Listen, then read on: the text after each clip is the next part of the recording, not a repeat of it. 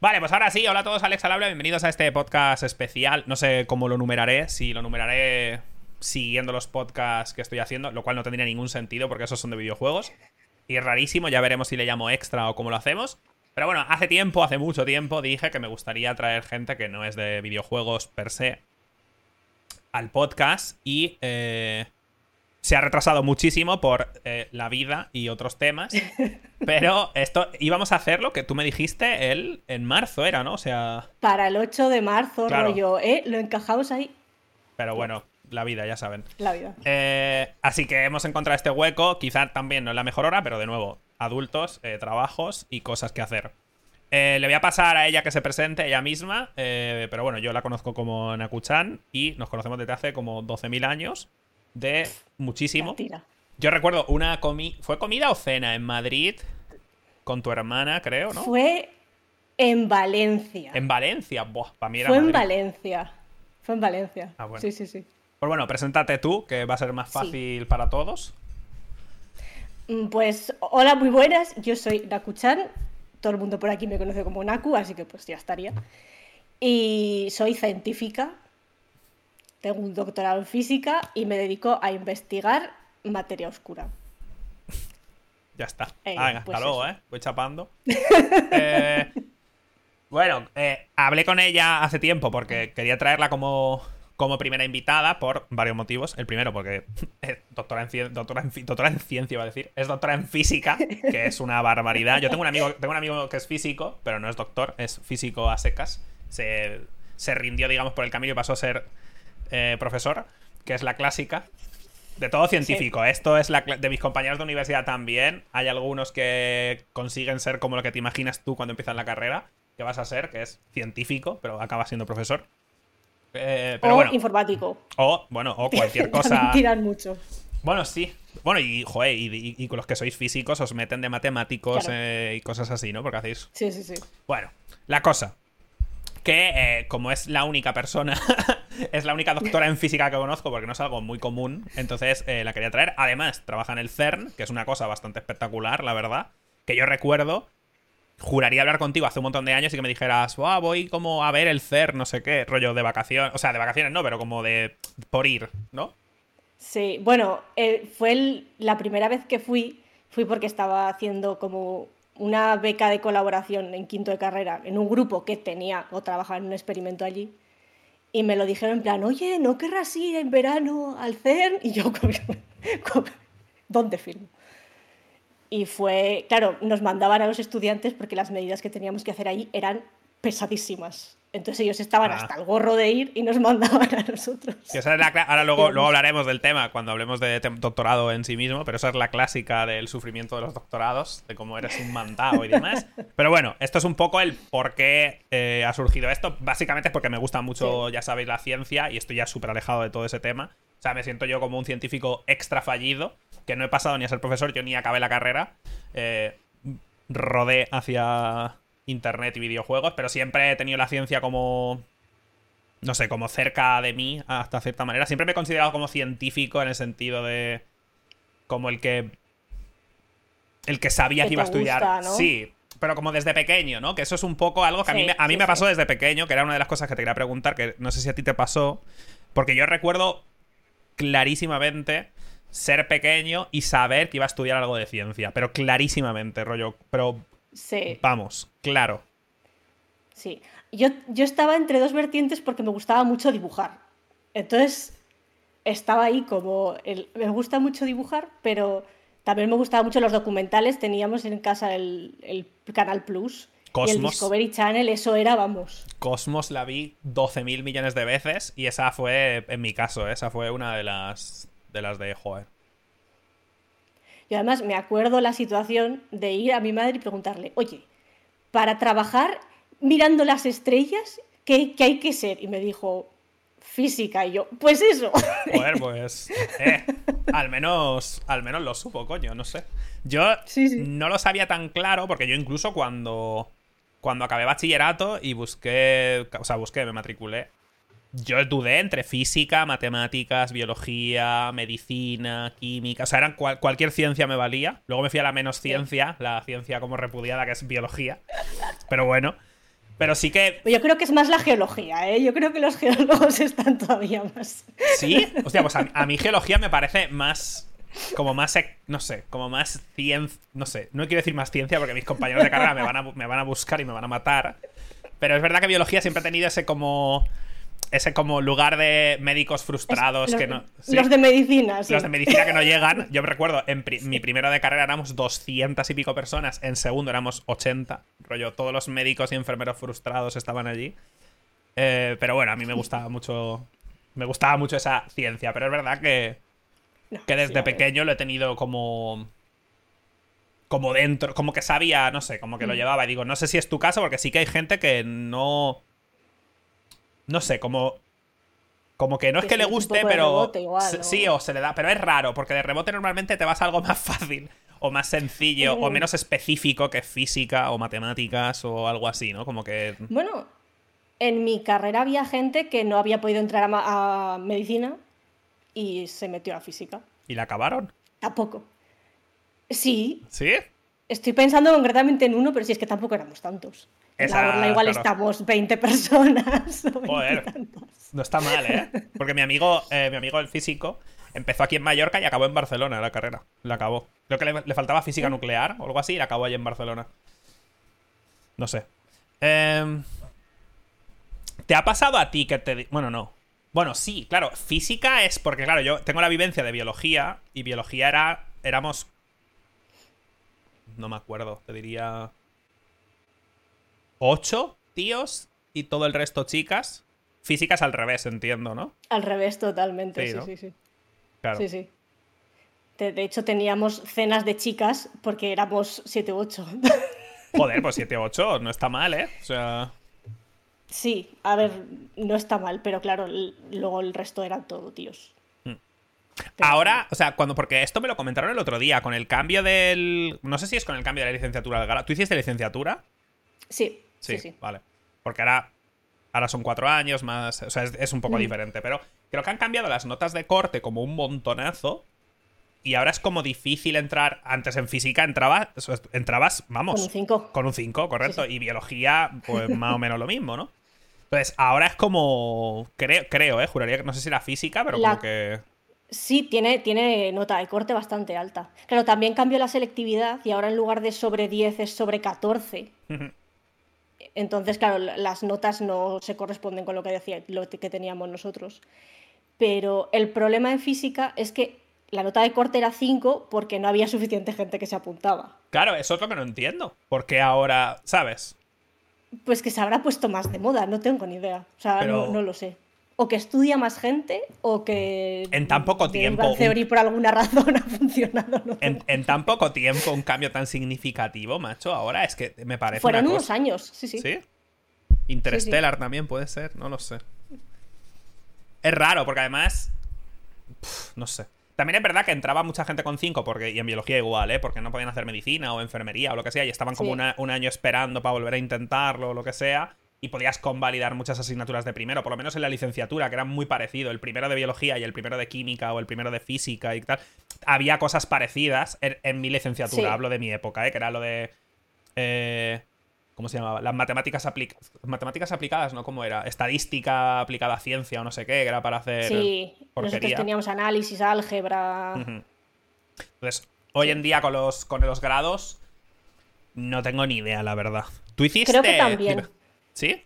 Creo que también los primeros cursos son relativamente similares. Mira, yo acabé de usar el R. ¿Tú usaste el programa R?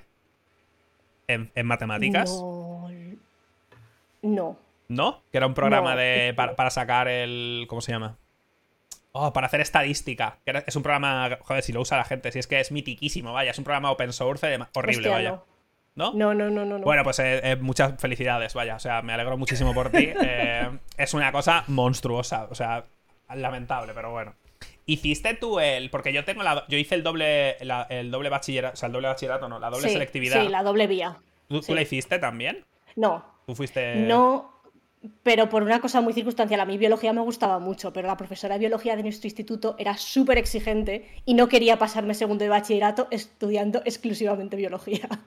Así que me tiré por dibujo técnico porque tenía un poco que no sabías, ingeniería o física, porque siempre te venían los de es que en física no hay salida, es que mejor vete a ingeniería. A ver, quiero que decir. No, no, estaban muy mal desencaminados. No mienten, ¿eh? Yo el otro día contaba, la, justo hace unos pocos directos, una compañera mía de carrera, hablé no hace mucho con ella y tiene doctorado y triple máster y doble licenciatura, o sea, es bióloga, bioquímica, triple máster y doctorada, no tiene trabajo. Y es una cosa que me Es apetece coger cabezas y explotarlas. O sea, es, es- es tan duro, ¿sabes? Y hablaba con No ella y me decía, es que me siento como que me, me decía, ¿no? Dice, siento que me han engañado. Porque a mí me decían que si estudiaba tendría trabajo y he sacado, lo tengo todo. O sea, me he sacado todo, es- ¿sabes? Tengo todo lo que se puede tener. Las mejores notas de la promoción. Todo lo que se puede tener, no tengo trabajo. Y es como, qué, qué duro es España. Tú has escapado. Tú has hecho un huir de LATAM, pero en versión europea. Bueno, pero yo me he ido un poco por más por necesidad, más que por. Porque al final en España, si quieres seguir carrera de investigación, pero en España me parece que es en todos lados, ¿eh? si quieres seguir carrera de investigación y tener opciones reales a tener una plaza en la universidad o algo así, tienes que haber hecho experiencia fuera del país. Ah, sí, sí, sí. Eso sí que. O sea, que, que te vale. O sea, tú vas a poder volver si quieres en algún otro momento y demás. Pero tú quieres hacer. O sea, quieres acabar como. Bueno, suena muy mal, pero. O sea, ¿quieres que, ¿quieres que tu siguiente paso, digamos, sea ser profesora de física en la universidad? ¿O prefieres seguir investigando? Mm, Digamos que ser profesor en la universidad es como la plaza fija de investigadora. Hay plazas en institutos de investigación que son exclusivamente de investigación, pero normalmente el trabajo de investigación va de la mano con dar clase. Mm, vale.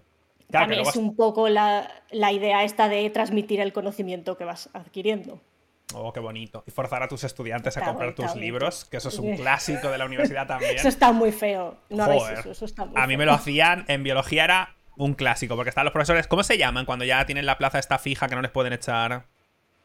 Como que son el, Eh, el, el, el- Cuando son catedráticos. Pues será eso, no lo sé. Catedrático es como el máximo Bueno, pues uno de esos. rango de profesor. Mira, yo me comí el de evolución, el de cordado, o sea, rollo, los tops de biología en mi época, todos tenían sus libros y te los comprabas para ellos, eran libritos así chiquitos, chiquitos, chiquitos, autopublicados.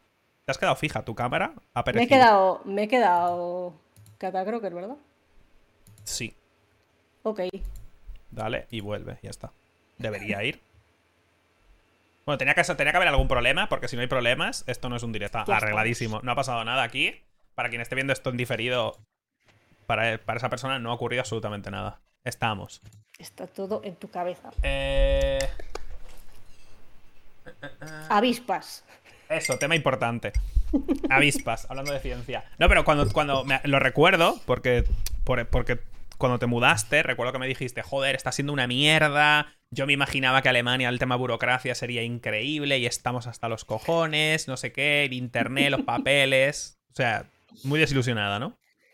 Fue, a ver, desilusionada. El problema es que fue complicado, porque además me vine sola y no sabía alemán. Pues sigo sin saber alemán, pero ahora mismo soy capaz de re- reconocer palabras de cosas. Cuando llegué aquí tenías carteles con palabras así que decías, what? Entonces fue complicado. La burocracia no es mejor aquí. y pues todo el tema, claro, contratar seguros aquí, contratar... No tuve que contratar internet, pero el internet de la casa en la que estaba era lamentable. Tengo 8 gigas de subida. O sea, 8 megas de subida. Ah, vale, digo, hostia, 8 no megas de subida. No, sí, no, no. Bueno, 8 megas, a ver, para hacer directo te vale, pero justito. Justito. Bueno, que no, Pero que bueno. coño, no te vale. No te llega para hacer Mm. muchas cosas, ¿qué cojones? No, no, pensaba en 80, no 8.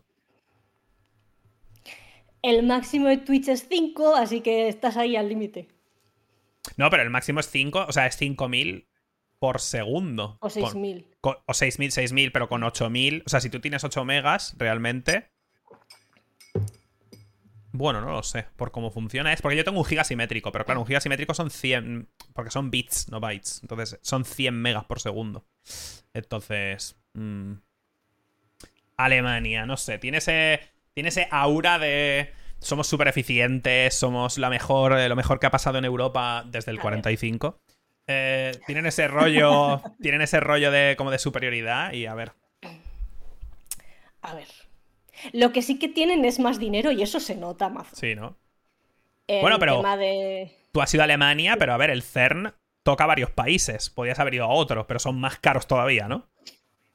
Sí, no, a ver, el tema es que yo no trabajo en CERN directamente, o sea, a mí no me paga CERN, sino que a mí me paga la Universidad de Mainz, que es donde estoy.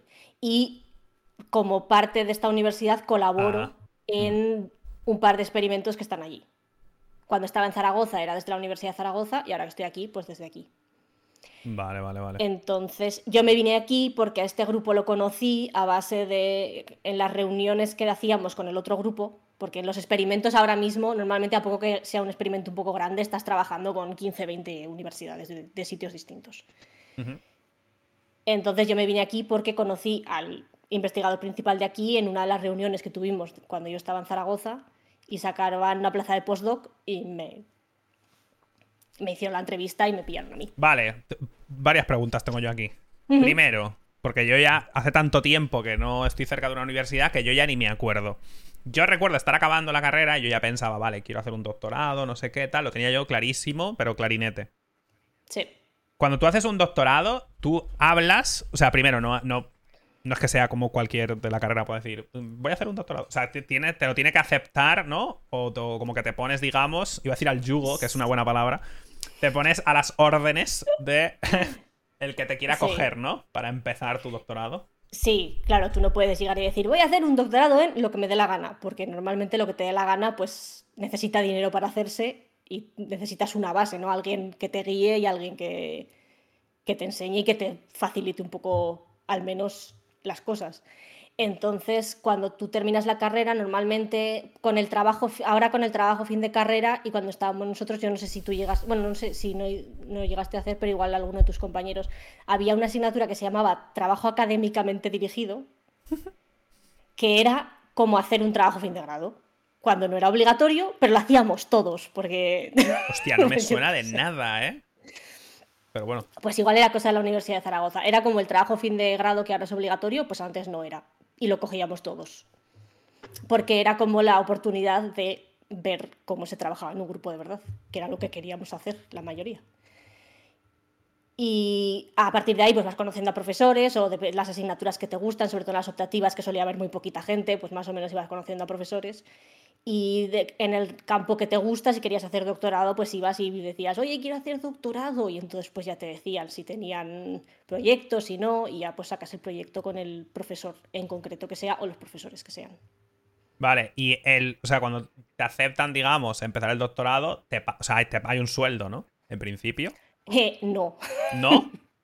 no. Vale, vale, De pues. normal no. Eso es lo que, esa es la pregunta, porque yo conozco gente que sí que ha cobrado, no mucho, igual eran, no me acuerdo, 600 euros al mes o algo así. Cosa- algo así, y no sé si era específico era una beca tal, no sé qué, pero era por hacer el doctorado en su caso. Entonces es la duda que yo tengo como alguien que ya está muy lejos de todo esto. Eh, bueno, no está no tan lejos, no te creas. A ver, la cosa es, eh, la- lo que es el doctorado todavía se considera formación, con todas las comillas de la vida, entonces no hay un sueldo, propiamente dicho, la universidad no te paga. Lo que necesitas es acceder a... Ahora ya no son becas, menos mal, ahora son contratos con los que cotizas mientras haces el doctorado, pero son concursos pues, a nivel de la comunidad autónoma o a nivel de, de España, del ministerio que toque en ese momento. Y tú tienes que presentar, pues tu, depende de qué convocatoria, pues tu currículo y lo que has hecho, y entonces ahí es un concurso público. Vale. Y si ganas, entonces te dan el sueldo. Que es un sueldo, en bueno. mi caso, fueron, eran mil, no llegaba a 1.200 euros al mes, me. ¿Durante cua- cuánto tardaste en hacer el doctorado? Porque eso es algo que a mí me ha sorprendido mucho. Yo pensaba en mi cabeza que era un año, rollo, jaja. Un año tal. Y cuando el otro día hablé con la chica esta que me contó y le pregunté, dijo, dije, hostia, ¿cuánto es? Y ella tardó cinco, creo, o algo así. Y me dijo, es bastante Yo normal, ¿eh? O sea, no te creas que. cinco o seis años, Hmm. porque además yo empecé sin cobrar, que sí que es verdad que mi grupo en ese sentido se portó bien, porque los grupos, aunque tengan dinero, tampoco se lo pueden gastar como quieren. Entonces, consi- iban consiguiendo financiación y me iban pagando algo, por lo menos pues para pagar el máster o para pagar algunas cosas, pero... Y como a los dos años conseguí una de estas becas, pero claro, iba asociada a un proyecto distinto al que yo estaba trabajando en el mismo grupo, pero otro proyecto, con lo cual tuve que cambiar de lo que estaba haciendo a otra cosa. Así que los primeros años me valieron para sacar un paper y ya, y empezar. Bueno, al menos. No de cero, pero... Porque esto es otra, otra cosa muy importante en ciencia, que no sé cómo funcionará el tema de doctorados en letras, ¿vale? Pero en ciencia, ya no doctorado, pero en ciencia es muy importante, si realmente te quieres dedicar a ciencia, el tema de publicar, sobre todo en revistas serias, ¿vale? Eh, publicar artículos, o sea, papers que pasen review y tal y cual. O sea, es algo que te da un currículum de verdad. Si realmente quieres hacer cosas, eso es eso es súper importante. Sí, sí, sí. Y es un poco vivir, trabajar para publicar. Es una rueda un poco... Hmm. Porque además ahora mismo claro, cuando estás en colaboraciones grandes, pues yo qué sé, la gente, yo no estoy directamente en el LHC, pero las, los experimentos del LHC son cientos y cientos y cientos de personas firmando papers. Entonces, si estás en una de esas colaboraciones, te salen papers como churros, como quien dice, porque aunque tú no hayas trabajado ahí... ¿Cómo es, esa primera, cómo, es esa, ¿Cómo es esa primera página del paper donde ponen los nombres y los apellidos? Que son... Pues eso, pues eh, eso, nombres con apellidos. Joder. Entonces está todo como muy inflado. Y es algo que se sabe, pero que, que sigue siendo así. Entonces tienes que ingeniártelas para ir publicando para tener currículum suficiente para poder optar a algún tipo de plaza o hmm. futuro en este campo. Porque claro, el doctorado, o sea, tú, tú querías hacer un... O sea, a ver cómo explico esto. Generalmente, si por ejemplo tú quieres hacer física o biología o lo que sea, pues haces la carrera, que en este caso ahora sería el grado, son cuatro años y ya estaré biólogo o físico o matemático o lo que sea. Si luego quieres ser profesor, creo que hay un máster específico para dar clases, lo necesitas y ya está. Ser doctorado per se, ¿a qué te da acceso? Una vez que eres doctora, frente a una licenciada en física normal, la puta chusma, vaya. ¿Tú qué ventaja tienes? Es que no lo sé realmente. No sé si es que eso te da eh, acceso a ser profesor de universidad, por ejemplo. Sí, si quieres ser si tienes que, si quieres tener plaza fija en universidad, tienes que tener un doctorado. Mm. Hay excepciones en universidades privadas, creo que no hace falta. Claro. pero ese es un mundo aparte. Donde hay dinero, claro. Bueno, y eso sí necesita, bueno, no necesitan, ir a clase tampoco. en esas universidades que te dan el grado, tú vas y te dicen, ah, ahí lo llevas. Eh, sí. um, te quería comentar porque hay una cosa que ha pasado ha pasado mucho, bueno, ha pasado mucho con el tema de la vacuna, pero es por el tema de la ciencia en general. La percepción general del público generalista sobre la ciencia es una cosa que a mí me enfada eh, horrores, ¿vale? Y yo ya digo, hace muchos años que estoy completamente alejado del mundo científico y tal. Y en parte la culpa es, iba a decir, la culpa es de los científicos hasta cierto punto. Pero es que la ciencia en sí misma es compleja, o sea, hay que tener un background. O sea, es relativamente sencillo poder entender algunas cosas, pero cuando te... y sobre todo en física o matemáticas o cosas, así. O sea, se necesita una base previa para poder entender ciertos conceptos que luego ves gente que no que no aprobó física en la ESO hablando de lo, lo buena o mala que es la energía nuclear y dices, ¿qué? O hablando de vacunas, gente que le podrías preguntar qué es. Escríbeme aquí qué es un virus, por favor, en este papel. Explícamelo. Y no sabrían hacer la O con un canuto. Entonces, e-, es, complicado trasladar cosas, y, sobre todo cosas tan específicas como lo que tú haces, por ejemplo, que es. ¿Sabes? Es tan abstracto para una persona ajena, para mí incluso. Yo no tengo ni puta idea de. ¿Sabes? Entonces. Sí. Oh, a ti también te. Oh, no sé. Claro, y es que es complicado porque cuando yo alguna vez le explico cosas a gente que no, pues que no ha estudiado física y no sabe nada de física, no pasa nada.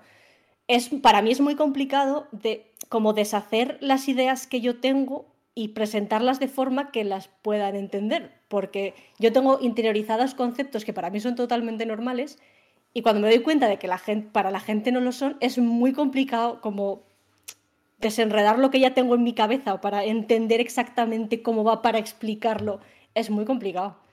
y, el, trabajo de divulgación científica es muy importante. es otro trabajo. Eso te iba a decir, que está la gente como tú y otros tantos y tantas científicas en todo el mundo que se dedican a investigar. Y luego hay un, hueco intermedio que son los que divulgan, que también son licenciados, por ejemplo, como Quantum, por ejemplo. Sí. O otros tantos que también son físicos, que son capaces de comprender estos conceptos y reducirlos un poco, ¿no? Eh, simplificarlos hasta un punto de que un público mayoritario y generalista pueda absorberlos. Sí hasta cierto punto.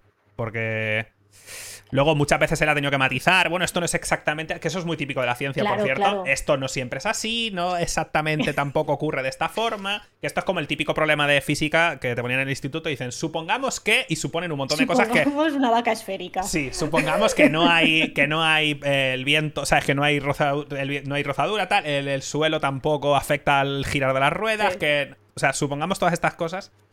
Pero bueno, es que es muy complicado. Entonces. Es difícil, ¿eh? Hacer llegar conceptos. Y luego muchas veces intentas, intentando simplificarlo, lo explicas de una manera que tampoco es exactamente verídica, pero claro, hasta que si, lo, si intentas ser totalmente riguroso, entonces no hay quien explique eso a nadie. Claro, que luego tú mismo caes en mentira hasta cierto punto, porque estás diciendo algo que no es real, pero que quieres que entienda el concepto y demás, y es como. Sí.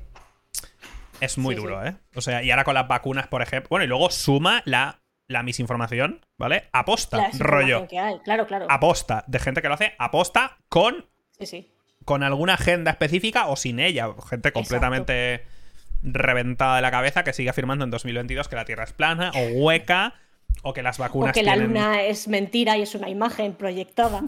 que es una cosa que me encanta. A ti no te. Porque a mí me ha pasado con. Sobre todo con el tema de la vacuna y demás.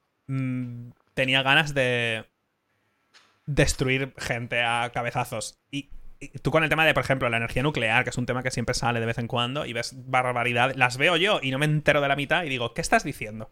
Entonces, con es, cosas como esa. Eh, cuando pasó lo del bosón de Higgs, que también la peña leías unas cosas, rollo. ¿Sabes? Estaba de la partícula de Dios hasta aquí. sí, ¿no? Todo por una mala traducción. Es que encima fue una mala traducción. Mira. Esto, para que no lo sepan, cuando se descubrió el bosón de Higgs, en todos los periódicos salió como los científicos descubren la partícula de Dios. Y había aquí gente intentando ver que los científicos estamos intentando como converger con la religión y no sé qué. Y todo fue porque en, en algún comunicado de prensa quisieron llamar al bosón de Higgs la partícula maldita de Goddamned Particle, pero al editor le pareció que eso estaba feo y entonces le quitó el damned y le dejó el God. Classic. Y, así se quedó. Que luego también salió la historia esta, o sea, como, bueno, se le llama la partícula de Dios porque es la que va a permitir unificar todas las... Rollo, empezaron a hilvanar ahí como cosas para que tuviera un, algo de sentido aquello.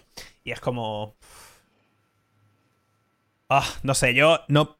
Y más hoy en día, ¿eh? Porque hasta cierto punto, bueno, pero también uno puede entender que, yo que sé, la generación de mi abuela para atrás, uno puede comprender que por meros hechos eh, técnicos y de cómo estaba la vida entonces, que, mucha gente pues no tuviera acceso eh, a, información. Hoy en día, joder, si quieres, realmente hay un montón de, de, información y demás. Pero también, claro, también es fácil caer en, los, en esos grupos, ¿no? En los que como que te sientes súper listo porque solo nosotros estamos viendo que, no hay, que no hay curvatura en la Tierra, tal, en vez de coger un avión y ya está. O sea, te subes a un avión y dices, qué mm. guapa la curvatura de la Tierra que estoy viendo, ¿no? Hay gente que dice, no sé si lo sabes esto, que Australia no existe.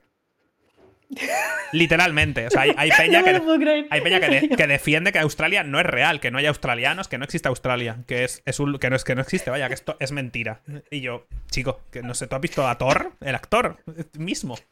Entonces, y que los que los pues pájaros son de mentira también, hay, no sé, cosas sí, o los que decían que la nieve era de plástico cuando nevó en, Madrid. Está guapo, la verdad. Veías ahí haciendo las bolas y dándole con el fuego, que no se, que no se quema, no sé qué. En fin, no sé.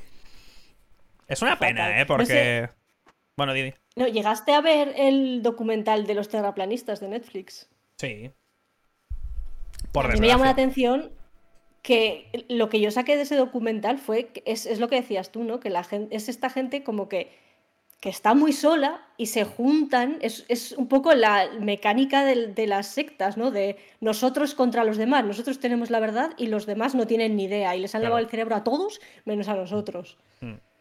es más sociológico que... Mira que, hay, mira que hay cosas de las cuales se sabe, hasta cierto punto se ha sabido más adelante y demás, y hay cosas actualmente seguro que muchos gobiernos esconden y ocultan y demás, pero que la Tierra sea redonda ¿Tú sabes lo que implicaría a nivel planetario que, que, todo el mundo, que agencias de todos los países, científicos, cualquier persona con un globo y una cámara, todas eh, todos los sistemas de comunicación, todos los cómo, cómo triangulan los GPS, todos los pilotos de todas las aerolíneas que utilizan los mapas y demás para moverse, gente en el mar. O sea, que toda esa gente simultáneamente se pusiera de acuerdo. ¿Tú habéis visto lo fácil que sería, en teoría, que debería haber sido, ponernos de acuerdo con algo como un virus que está ahí y ni, con, eso nos hemos puesto de acuerdo. Ni con esos. Tú imagínate, ¿no? Entonces, no sé, la verdad, pero sí, es ese rollo de pertenencia, de que te hacen sentir listo.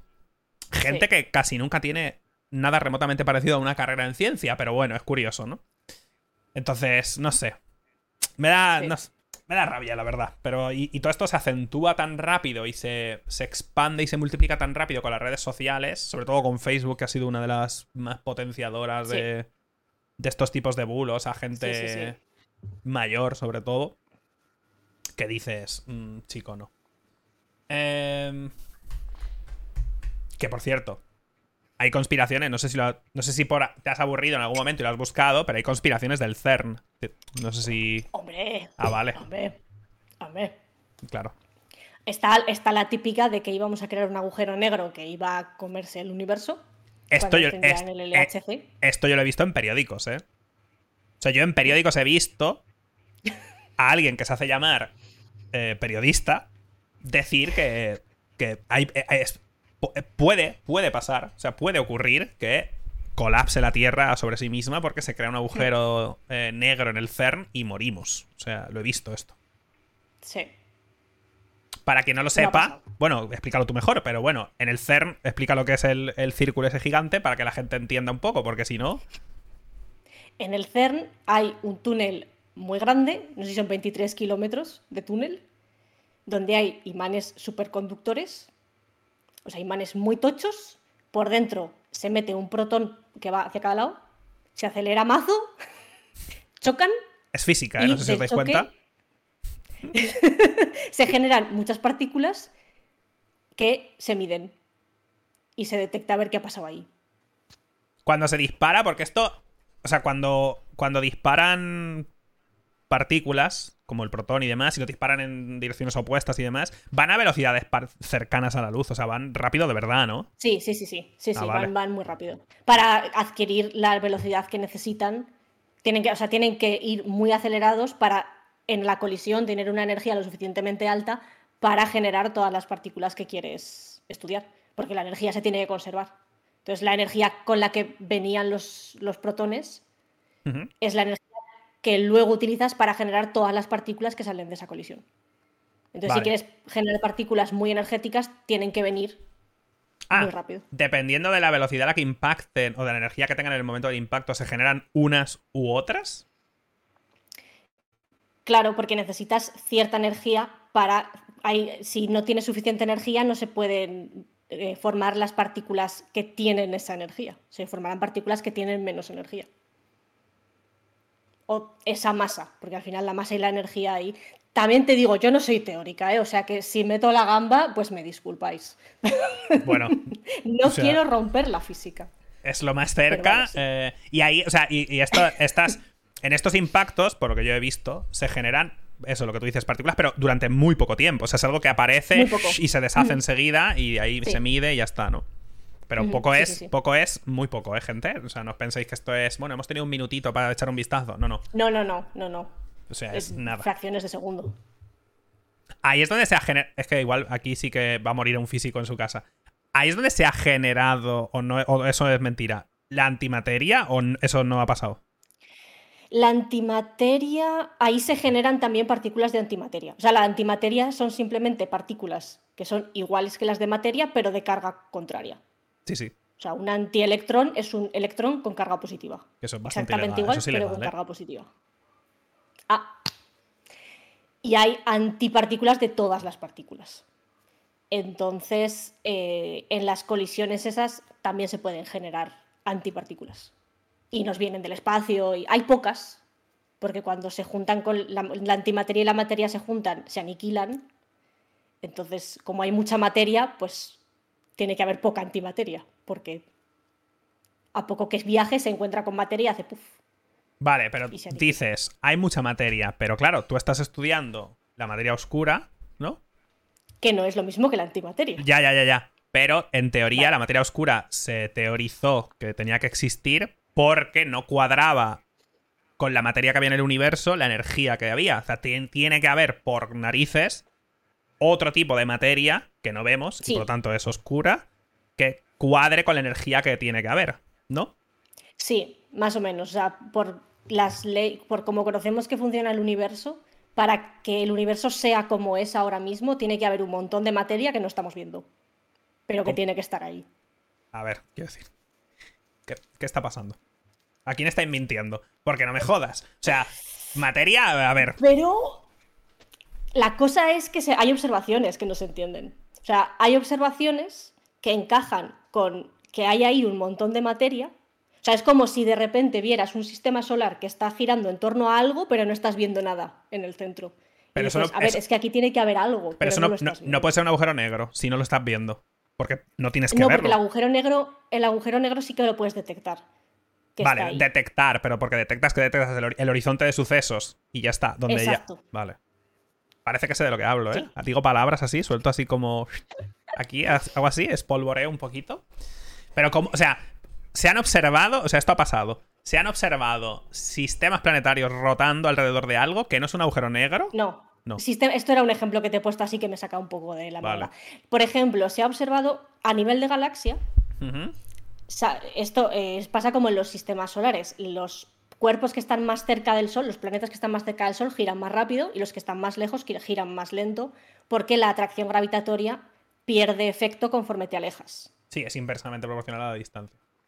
Exactamente. Entonces, lo que se esperaría es que en las galaxias la, mayor cantidad de materia que vemos está en el centro y conforme te alejas del centro hay menos. Nosotros, de hecho, estamos por, los, por las afueras. Entonces, se esperaría que el centro de la galaxia girase más rápido que lo de fuera. Porque está más lejos y entonces el efecto de la gravedad del centro, que es lo que tira de la galaxia, tiraría más débilmente. Pero no es así. Lo que se ha visto es que la galaxia gira exactamente igual, cerca o lejos del centro.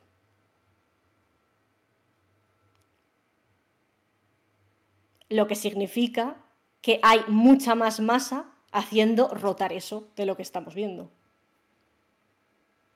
Pero cómo es que es que es tan raro el concepto de que haya además no poca, es que es eso, no es que haya un poquito, no, no, es que es un putísimo huevo de materia por ahí que no vemos. Y eso es algo que rompe completamente con cualquier concepto que tenga yo como alguien totalmente ajeno a esto de lo que es materia en sí. Porque la energía dice, bueno, todavía. Pero materia es como algo que, joder, ¿sabes? Es un nombre que tiene implicaciones instantáneas en mi cabeza. Entonces... Y además no es poca, es lo que has dicho, según las teorías, la teoría de, la relatividad, bueno, la teoría del universo, tiene que haber, todo, o sea, todo lo que vemos, los planetas, las estrellas, las galaxias, el gas, de, los, todo el conjunto de átomos que hay en el universo es un 5%. El 25% es materia oscura y el 70% que queda es energía oscura.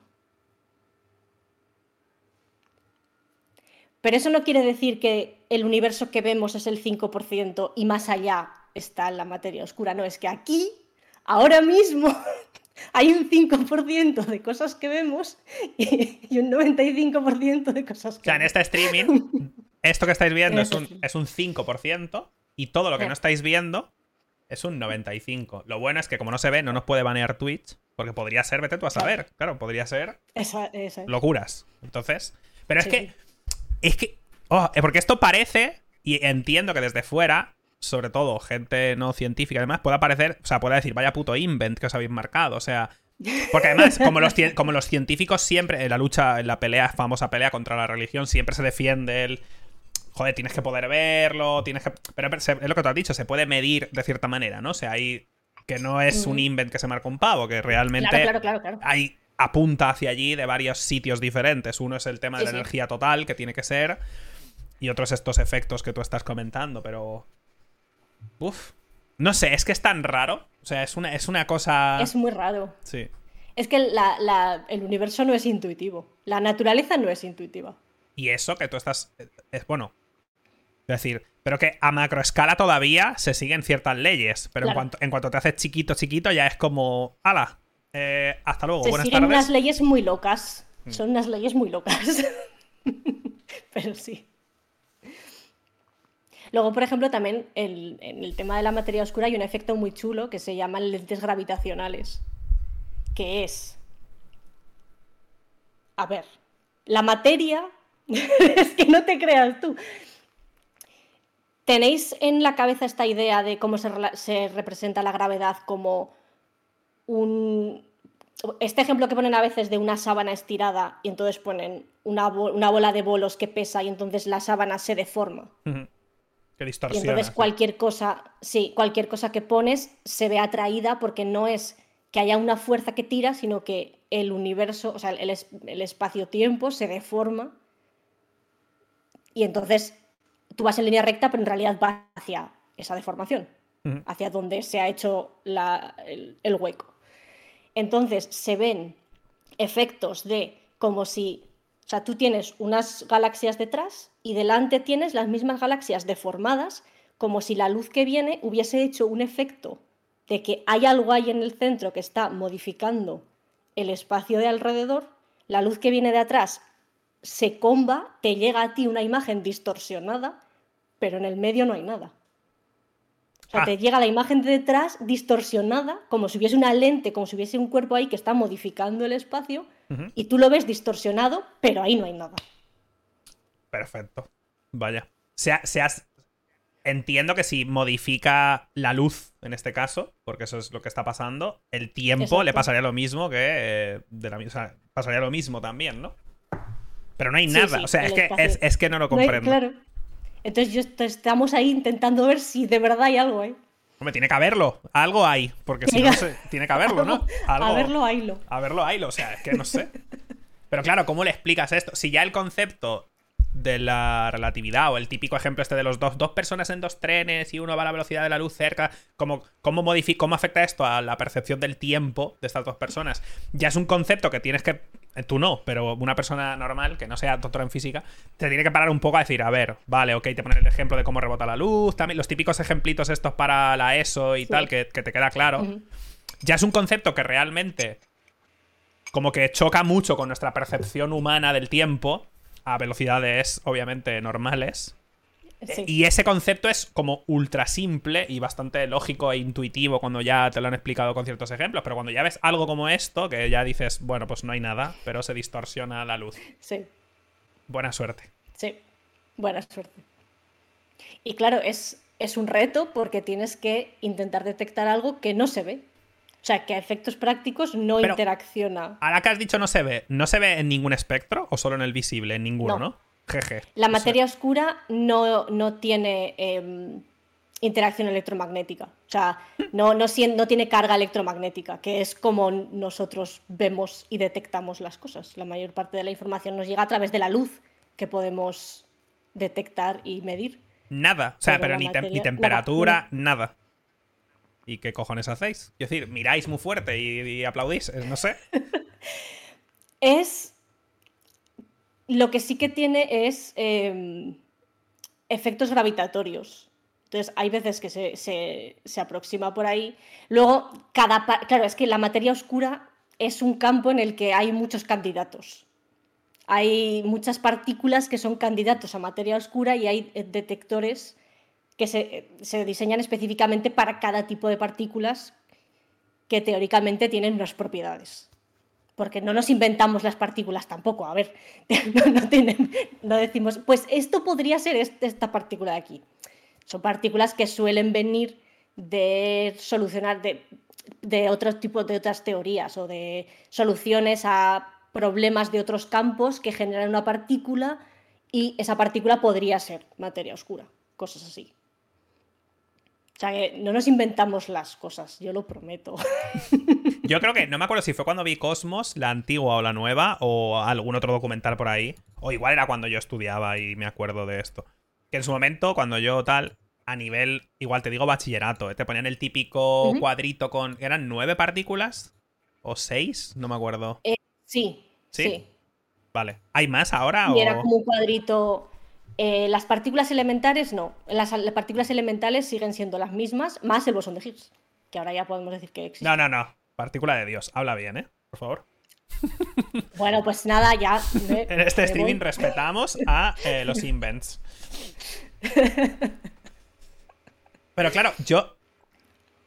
¿En qué? O sea, es que te juro que tengo la certeza absoluta de haber escuchado que había una. O sea, que se estaba buscando. Es que eso igual es una burrada, pero. Se estaba buscando una partícula per se que fuera de la gravedad, como gravitrones o algo así. Eh, sí, sí. A ver, em, en las, hay, las partículas elementales son las partículas más pequeñas que ya no se pueden dividir en nada más, que forman el todo, la materia y... Entonces hay un tipo de partículas que forman los átomos y la materia que, que podemos ver y tocar, y hay otras partículas, que son los bosones, que eh, se, encargan de transmitir las fuerzas. Dicho así un poco raro. O sea, la fuerza electromagnética tiene el fotón. Entonces, cuando hay una, interacción electromagnética, o sea, cuando dos electrones se repelen, por ejemplo, hay un intercambio de un fotón. Pasa lo mismo con el resto de fuerzas, que son cuatro. Está la electromagnética y la gravitatoria, que conocemos todos, y luego están la fuerza fuerte y la fuerza débil, que se conocen menos porque solamente actúan a nivel del átomo. La fuerza fuerte explica por qué los protones en el, átomo, en el núcleo del átomo no se repelen. Y la fuerza débil tiene que ver con las desintegraciones nucleares dentro del propio núcleo.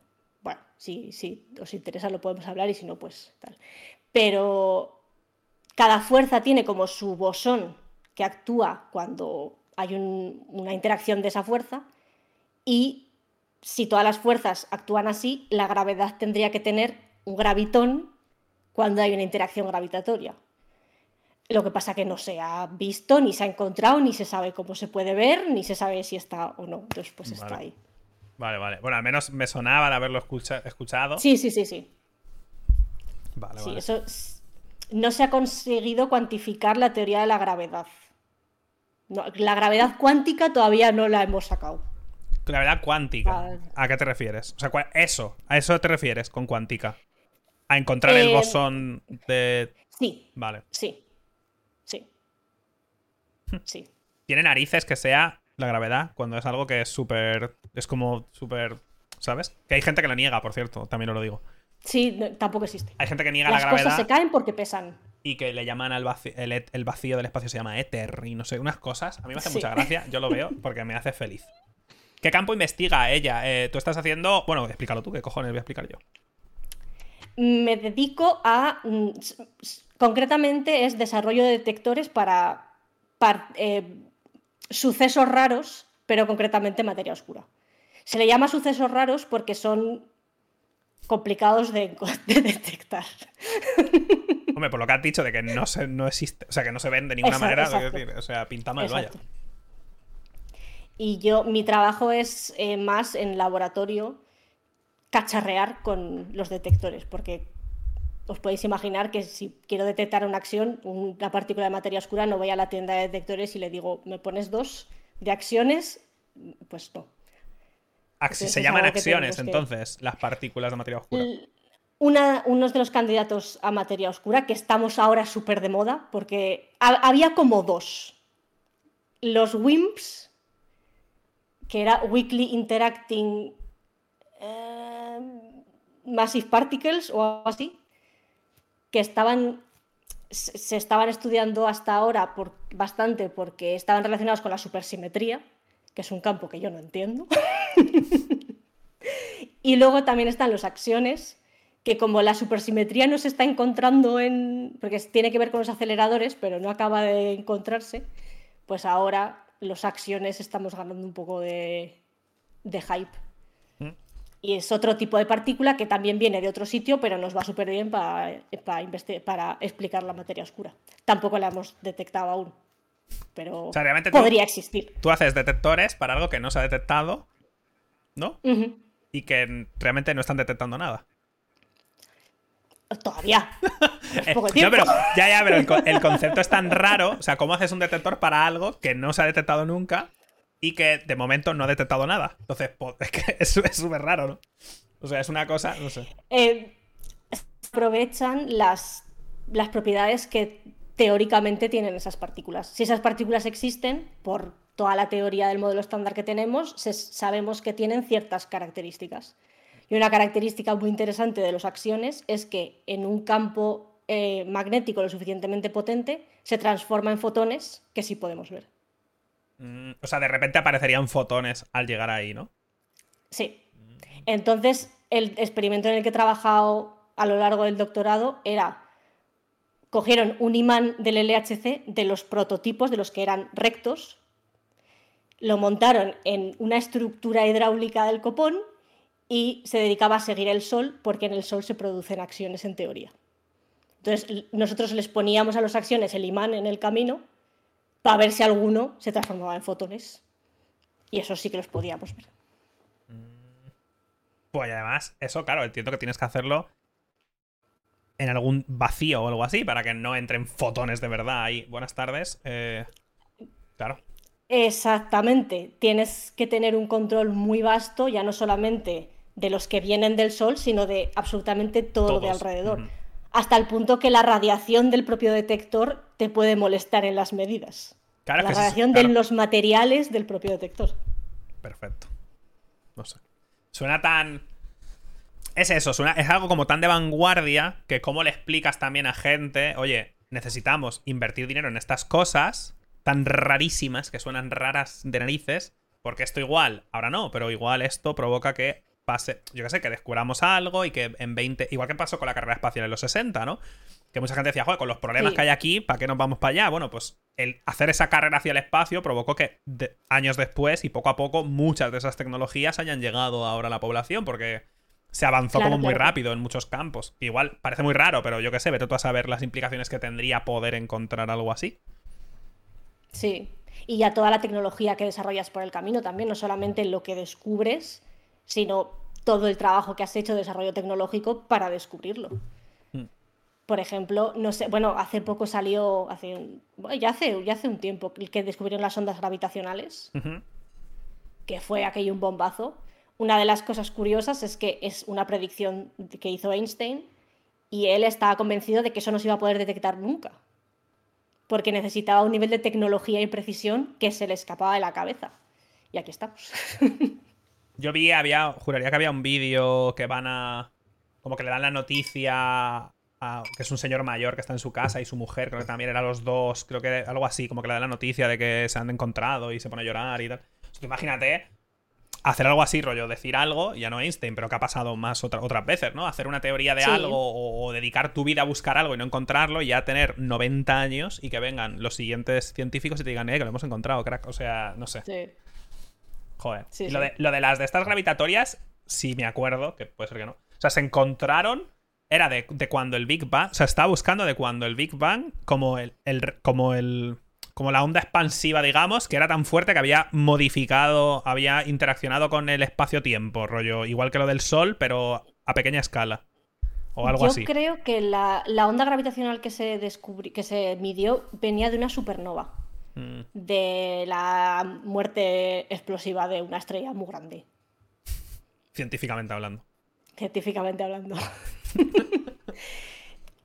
Puede ser que lo que estés diciendo del Big Bang eh, sea el fondo cósmico de microondas, como ah, esta, la foto esta que se ve de que se escapó del Big Bang, del plasma primigenio por primera vez, que nos ha llegado hasta nosotros. Es posible, sí. Porque yo tengo como basura en la cabeza y ya normal, normal. Y ya no me acuerdo de, dónde está cada cosa, la verdad. Eh, lo, de las, lo de las ondas gravitacionales, por dejarlo así un poco. Sí, sí, sí. sí. es que cuando ocurre un evento gravitatoriamente muy potente que modifica muy fuerte el espacio-tiempo, como, como hemos comentado antes de la materia oscura, se genera una onda que se transmite por todo el, el espacio-tiempo y, claro, nos llega a nosotros en algún momento. Entonces, es medir la deformación del espacio-tiempo producido por una supernova. Es muy chulo. Está guay, porque eso ha pasado con nosotros. O sea, hemos hecho. Nos hemos modificado un poquito, pero claro, hemos hecho así como un poquito de. ¿Vale? Eso es un poco también como cuando. Porque en teoría hay diferencias. Lo que pasa es que son tan minúsculas que no que no las medimos, obviamente, pero es lo de, lo de cuando vas, uno va muy rápido, velocidades cercanas a la luz y otro se queda aquí, ahí sí se, ve, se ve, esas diferencias temporales, pero con que uno en teoría suba a la Estación Espacial Internacional y vaya en la de estar dando vueltas, ya hay diferencias temporales si tienes un gemelo en la Tierra, lo que pasa es que son... Sí, sí. Nada, porque... De hecho, las hay si viajas en avión.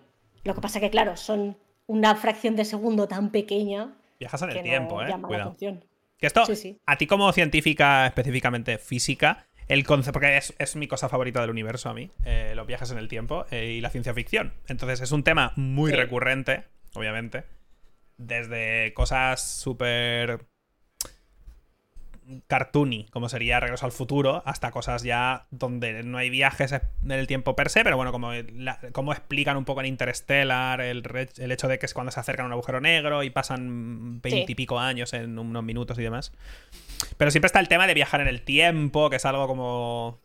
Como ya te digo, muy recurrente. Y Steins Gate es mi anime favorito y va de todo este tema también. No lo he visto. Pues eh, sale el CERN. El CERN y científicos. Y el John Titor, este, que es un, es un viajante en el tiempo famoso, ¿qué tal? Eh, ¿A ti te mola verlo? O sea, ¿te cuesta ver algo así de, de manera rollo no soy científica? ¿O.? Depende del estilo. Si me lo quieren vender como algo serio, necesito que esté un poco bien pensado. Si me lo están vendiendo rollo cartoon, como lo que has dicho tú, ¿no? Tipo Regreso al Futuro, pues bueno, luego pues te puedes poner a comentar, a ver, esto no lo podría haber hecho, porque si lo hubiera hecho, entonces... Sí, lo de, lo de, la típica, el ejemplo típico de matar a tu abuelo o algo de eso, ¿no? Sí, sí. O ser tu propio abuelo. Bueno, no sé si habéis visto Dark. Es una serie de Netflix, pero es una cosa loquísima, ¿eh? O sea, bueno, os recomiendo verla con lápiz y papel y eh, tomar apuntes, porque es una cosa... Eh, pero bueno, sí, como Futurama también. Pero a mí me gustó mucho en Interstellar, por ejemplo, porque al menos intentan explicar a las masas... Estás apagando. Sí, sí, sí. Por cierto, te aviso. Porque ha pasado una nube y ha decidido apagar. La materia negra está rodeándote. No pasa nada, da igual. Eh, pero me gustó mucho en Interstellar a mí ese rollo de, mostrar a, todo el mundo algo. Joder, con un ejemplo tan gráfico, además, lo hicieron que en unas horas vuelve a subir, han pasado veintipico años, su hija ya, tal, no sé qué. A mí me gustó esa peli bastante. A mí me flipa, yo la, yo la defenderé, me moriré defendiendo esa película. Me da igual lo que diga todo el mundo. Rollo, es, un, es Nolan es un flipado, cállate. Es espectacular. Yo, es de las pocas pelis que he ido a ver dos veces al cine o algo así. Yo fui. Porque no suelo ir varias veces al cine. Como cuatro o cinco, es de mis pelis favoritas. O sea. me gusta mucho. Porque es lo que dices tú, representa muy bien todo el tema de cómo afecta la gravedad a deformar el espacio-tiempo y que estando un poco más cerca del agujero negro, de repente en un sitio hayan pasado unos minutos y en el otro hayan pasado 20 años. Está muy guay. Que es, eso, es una, es una. rompe mucho nuestra percepción completamente simultánea del tiempo, de que todos avanzamos a la misma velocidad hacia adelante y demás. O sea, que, algo como la velocidad, o la gravedad en este caso, súper potente pueda. Porque lo que modifica es tu percepción del tiempo. Es el tiempo va igual, ¿no? O sea, es tu percepción. Es como tú vives, es tu, tu posición en el espacio que altera tu percepción del tiempo. Exactamente. Que esto. Lo que no me acuerdo. ¿Dónde lo vi? Ay, no sé dónde lo vi. Pero bueno, era. era, era habla de, este tema, ¿no? De, cómo tendríamos. cómo podríamos crear una nave que acelerara a una velocidad tal como para. O sea, si se podría hacer, pero bueno, luego entramos ya ahí en el tema de eh, la velocidad de la luz que en teoría no se puede sobrepasar. Bueno, en teoría no, se puede, ¿no? O sea, lo, de lo, de teoría hay que quitarlo ya, yo lo digo siempre, pero... Es, es una de las cosas de, las cosas de la física que se sabe, la, velocidad de la luz eh, no se, no se, puede ir más rápido.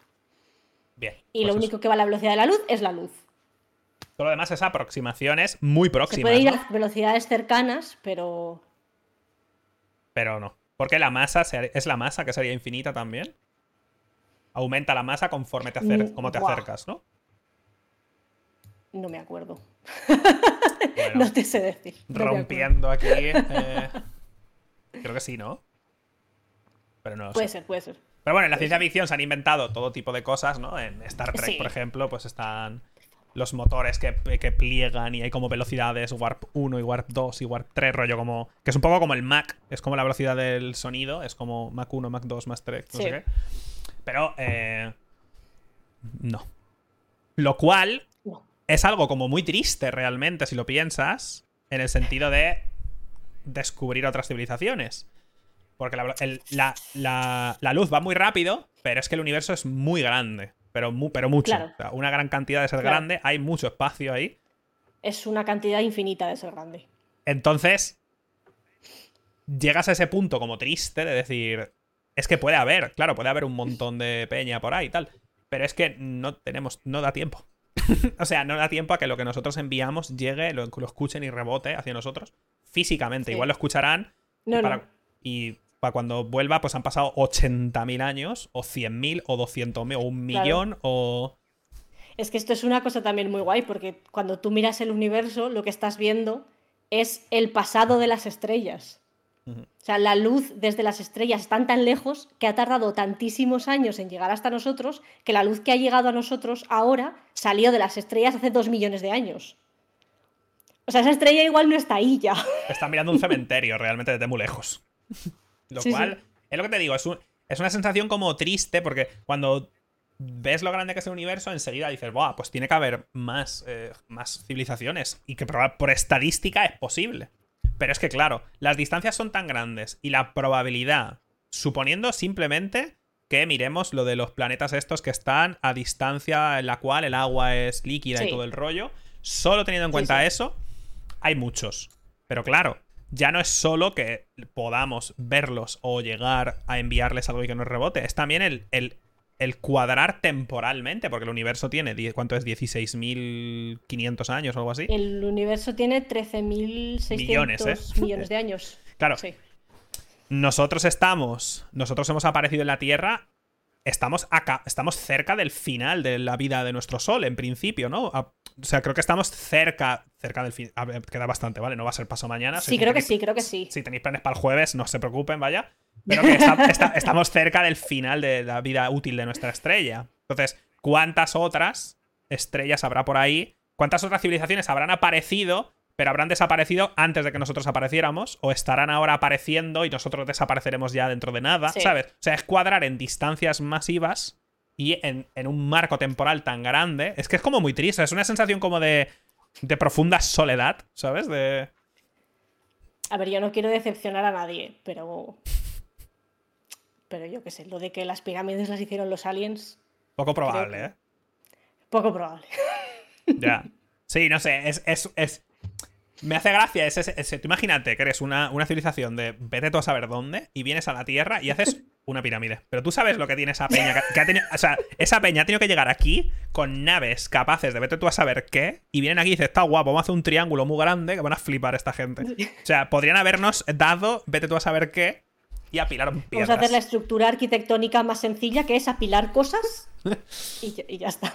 va a flipar, ya verás. En dos mil y pico años van a contar unas historias. Eh, ya, no sé, es eso. Seguramente durante nuestra vida es probable que se encuentre vida, pero microscópica, lo típico, agua y por lo tanto vida microscópica y demás. Pero seres inteligentes y una civilización y demás es tan poco probable, sobre todo por la distancia. Es que no da tiempo, no tenemos, es que no da tiempo a que llegue. Si hay una imagen que te hace sentir minúsculo, que es la que se ve solo en nuestra galaxia y lo que se ha expandido, todo, toda la información que hemos enviado desde que podemos enviar información al espacio y se llama, no sé cómo se llama la circunferencia esta, pero como la nube de no, sé qué. Pero bueno, que tú ves la Tierra y ves un puntito chiquito alrededor y eso es, eso es el área máxima que ha cubierto toda la información que hemos enviado. O sea, cualquier cosa que esté por ahí fuera. La galaxia más próxima creo que está a dos millones de años. Luz. Luz. no, no, no. Claro. Y es la galaxia más próxima, ni siquiera te asegura que haya vida. O sea que. Está complicado. Lo cual es eso, es. Tendremos la ciencia ficción. Ya, pero. Claro, porque ya ahí entran cosas como, vale, no se puede, no se puede ir más rápido que la luz, pero ya entran cosas como plegar el espacio-tiempo, agujeros de gusano. Y ahí también se mete mucha ciencia ficción y muchos invents. Sí, sí. Sí. Yo no me metería en un agujero de gusano. Yo no me metería en una deformación del espacio-tiempo. Llámame loca. No lo sé. Ya, lo típico del agujero negro, ¿no? Que cuando cruzas el horizonte de sucesos ya no hay vuelta atrás. Y creo que lo digo, bueno, creo que pasó, lo dijeron en Cosmos, en la última, la nueva, ¿no? Lo de la espaguetificación, ¿no? Que se llama, que es el proceso por el cual. Sí. La, gravedad es tan fuerte que tus pies sufren más gravedad que tu cabeza hasta tal punto que te vas estirando, o sea, te deformas en el espacio, te vas deformando y se llama... Eh, ah, suena bien, la verdad. Sí, suena a planazo. Suena a planazo, la verdad. Y, por ejemplo, en Interstellar, al final, bueno, spoiler, pero hay como, hay como cosas de, eh, de más dimensiones. Hay una cosa, aparece una cosa como de más dimensiones, que esto también es algo bastante ufano para gente como yo.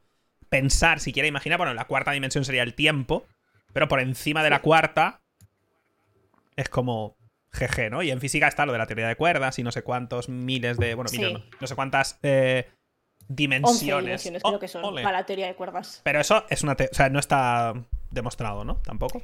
Eh, no, no, no, no. Es una teoría que está muy bien porque explica cosas que en el modelo estándar, que es la teoría que tenemos aceptada actualmente, no acaban de encajar, pero hacen falta más dimensiones de las que, de las que estamos viendo. Entonces hay mucho trabajo también en ver, en darle explicación a por qué solo vemos cuatro dimensiones. Que ahí hay un poco de. Es muy teórico. Energía oscura, vaya. O sea, materia oscura para lo otro, para esto, energía oscura. No, la energía oscura es, una cosa que tampoco entiendo muy bien, pero que tiene que ver con que el universo se está expandiendo aceleradamente. O sea, cada vez el universo se expande más y más rápido. Y lo que hace que se expanda más y más rápido es la energía oscura. Que en su momento se hablaba de lo del, lo, del, Big Crunch, ¿no? Que era lo contrario al Big Bang, que es lo que es eso, pero nada, ¿no? Eso no, tiene pinta, ¿no? no. ¿Ves? es que la ciencia es muy triste. Porque ya, hemos, ya hemos, llegado a la conclusión de que no vamos a encontrar extraterrestres. Y ahora, claro, el se, se, expande cada vez más rápido y vamos a acabar solos, fríos y en completa mm. oscuridad. Porque no, no nos van a llegar ni los rayos de un sol porque van a estar tan lejos y van a estar todos apagados también. Sí. Apetece, la verdad. Ah. Háganse físicos. Eh, no sé. Yo qué sé. Estaremos todos muertos, así que pues bueno. Apetece, la verdad. Suena. suena, suena, muy bien, no sé. Eh... está muy guay. ¿Sí? Está guay entender un poquillo cómo van las cosas, entender de aquellas maneras, pero ver un poco cómo funciona el, la locura de universo que tenemos alrededor. Está guay. No, es lo que te vayamos a descubrir aliens, lo siento. Bueno. Bueno, igual luego sí. No se encuentran ellos a nosotros. Buah, mejor que no, ¿eh?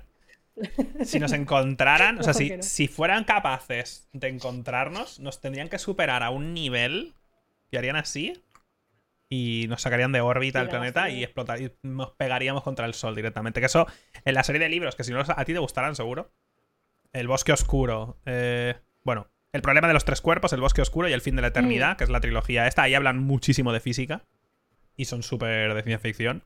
Y ahí se habla de todo este tema, o sea, de, cómo sería contactar con una, con una especie tan por encima de nosotros que no sería aquello ni... Es decir, no habría... No sería, no. No sería gracioso, vaya. Mm. El fin de la muerte. Después, después hay otro, sí. Ah.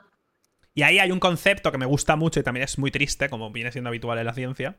Que es que en hay, hay un momento en el que hay una no me, acuerdo, no me acuerdo qué era exactamente, pero supongamos que es una civilización tan avanzada que es capaz de modificar la velocidad de la luz a nivel universal. Rollo, dice, ahora la luz ah. va más lento porque yo quiero. Y lo hacen en un nivel o localizado o general. Pero localizan que la velocidad de la luz vaya más lenta en un sitio específico y creo que hay una persona que entra y cuando entra se da cuenta de lo que ha pasado no sé por qué, no me acuerdo. Está explicado en el libro, ¿vale?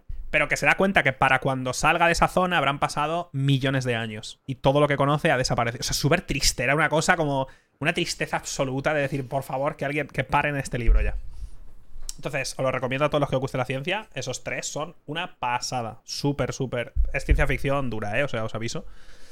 Pero guapo, guapo. Yo no me los he leído tampoco. Deberías. De ciencia ficción no he leído mucho realmente. Mal hecho, por tu parte.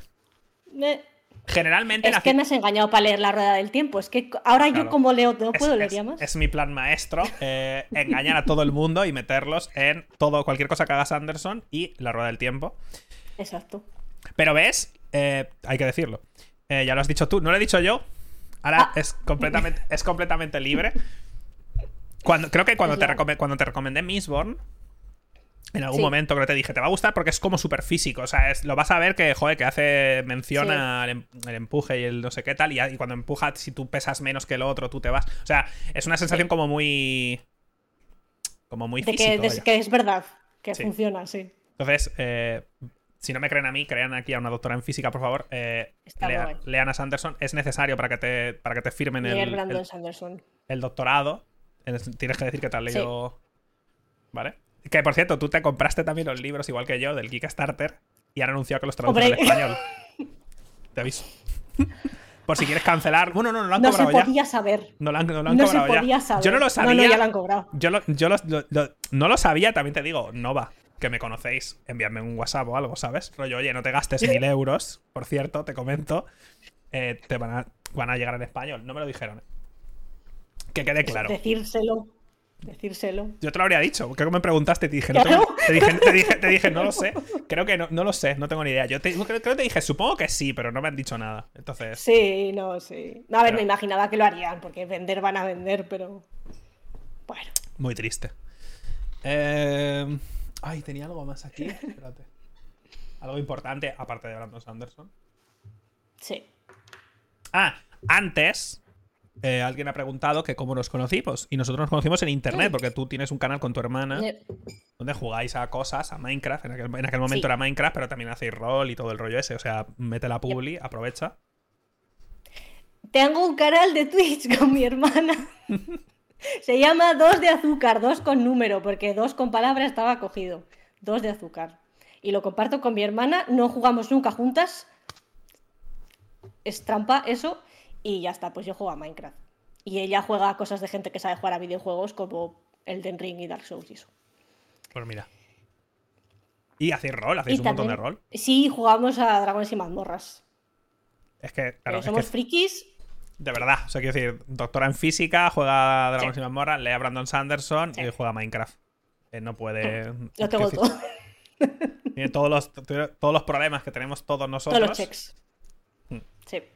Pero eso, eh, que lo sepáis, ya está. Porque alguien la pregunta antes y si no se me olvida. Eh, y nos conocemos de eso. Yo grabé un vídeo contigo hace 12.000 años también. Sí, te- sí, tenemos un vídeo grabado tú y yo en YouTube. Hace. Tu- el primer roleo de Alex el Capo. ¿Así? ah, es verdad que era. El roleo. Bueno, roleo. Era algo de un mod de magia o no sé qué, ¿no? Algo Sí, así. No eras el archimago. no me acuerdo, pero. Cero recuerdos, Dice vaya. toda la encerrona. Mm. Sí, sí. Eh, ¿qué opi- bueno, de Big Bang, a ti te, por cierto, que eso es una representación. Eso, esta, mira, es, es una buena pregunta en el sentido de cómo se representan no solo a los frikis, sino también a los científicos en, eh, en general, en series y demás. Que The Big Bang Theory es una de esas series que representa a los científicos. Que bueno, hay una representación un poco mejor, que sería el que no es Sheldon, que parece una persona, vaya. Porque Sheldon es Eh, como una. ca- Leonard, ¿no? eh, sí, Leonard. Sheldon es Sí. como una caricatura un poco de. De, de, de- no Sí. sé. De lo que es un científico, porque luego, joder, no sé. De gente bastante normal. A ver, hay gente rarita en todas partes, no solamente en ciencia. Pero bueno, Quizá, Sí. quizá proporcionalmente hay más en ciencia porque es un sitio que puedes estar un poco más solo estudiando los libros y tal. Igual es por, igual es por algo así, pero vamos, hoy en día ni eso, porque en ciencia hoy en día tienes hoy que. en día tampoco. Tienes que comunicarte tanto y colaborar tanto que Claro. realmente no es un buen sitio para un introvertido, ¿eh? O sea, os lo digo ya. No, no, no, no, para nada, para nada. Mm. Pero, a ver, a mí me gusta. Me- no me parece la mejor serie de la vida, pues, pero sin más, pues estaba entretenida de ver. La representación del trabajo de los físicos no me parece que esté muy mal. A ver, luego pues se tiraban el día en la cafetería. Claro.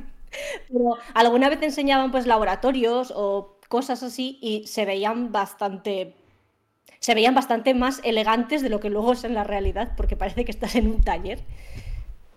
pero cuando hablaban de algunas cosas no estaban se notaba que habían hecho un poco de, documentación detrás. Luego, pues te puede gustar el humor, más o menos, eso ya.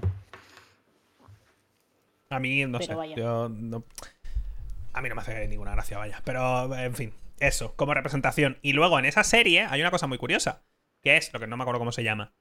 La que acaba siendo novia de Sheldon. Sí. Vale, la actriz. La actriz es física, o sea, física, mentira. Es.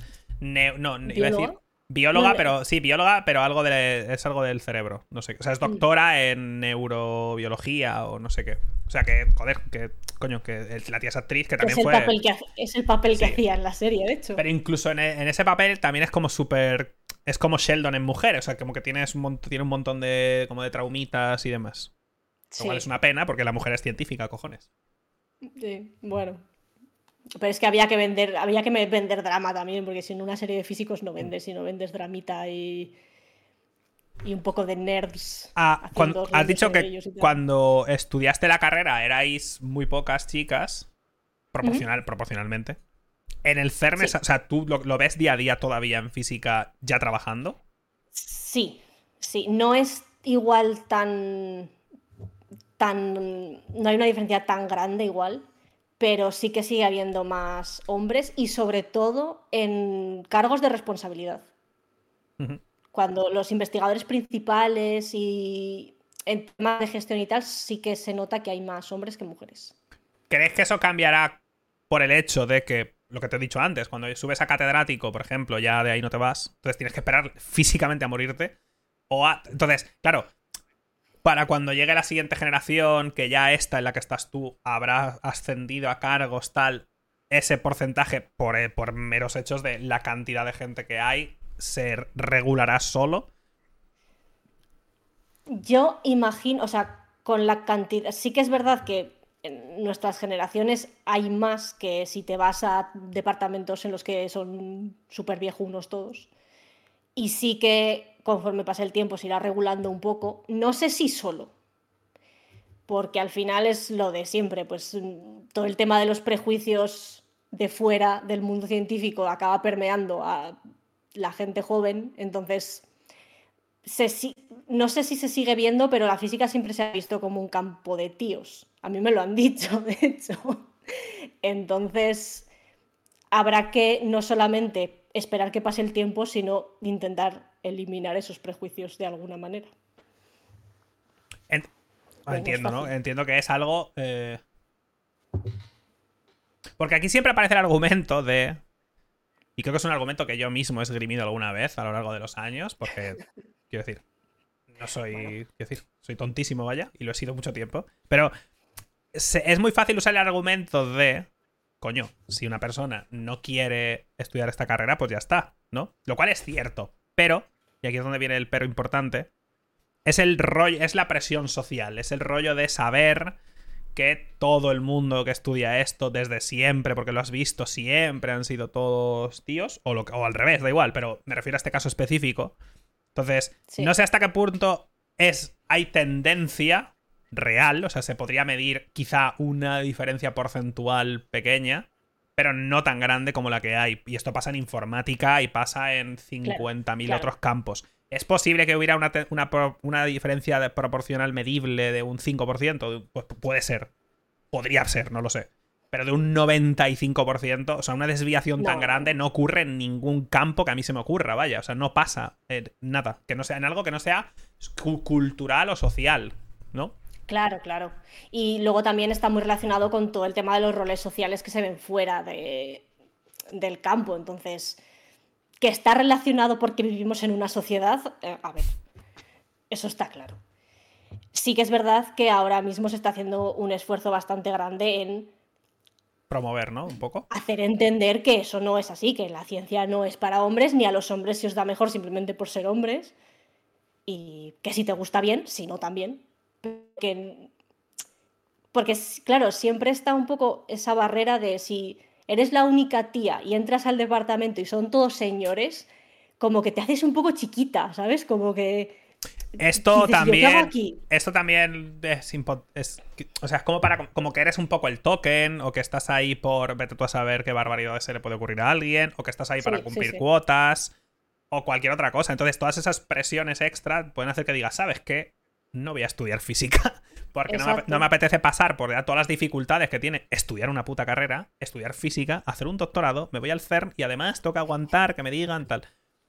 Entonces, y esto lo he visto yo no, para, no por mi caso, ¿eh? pero me lo han contado mujeres de decirme, joder, me siento como un puto token, rollo, ¿sabes? Parece que no me he ganado estar aquí o parece que no he hecho lo que tengo que hacer para estar aquí porque se dicen barbaridades.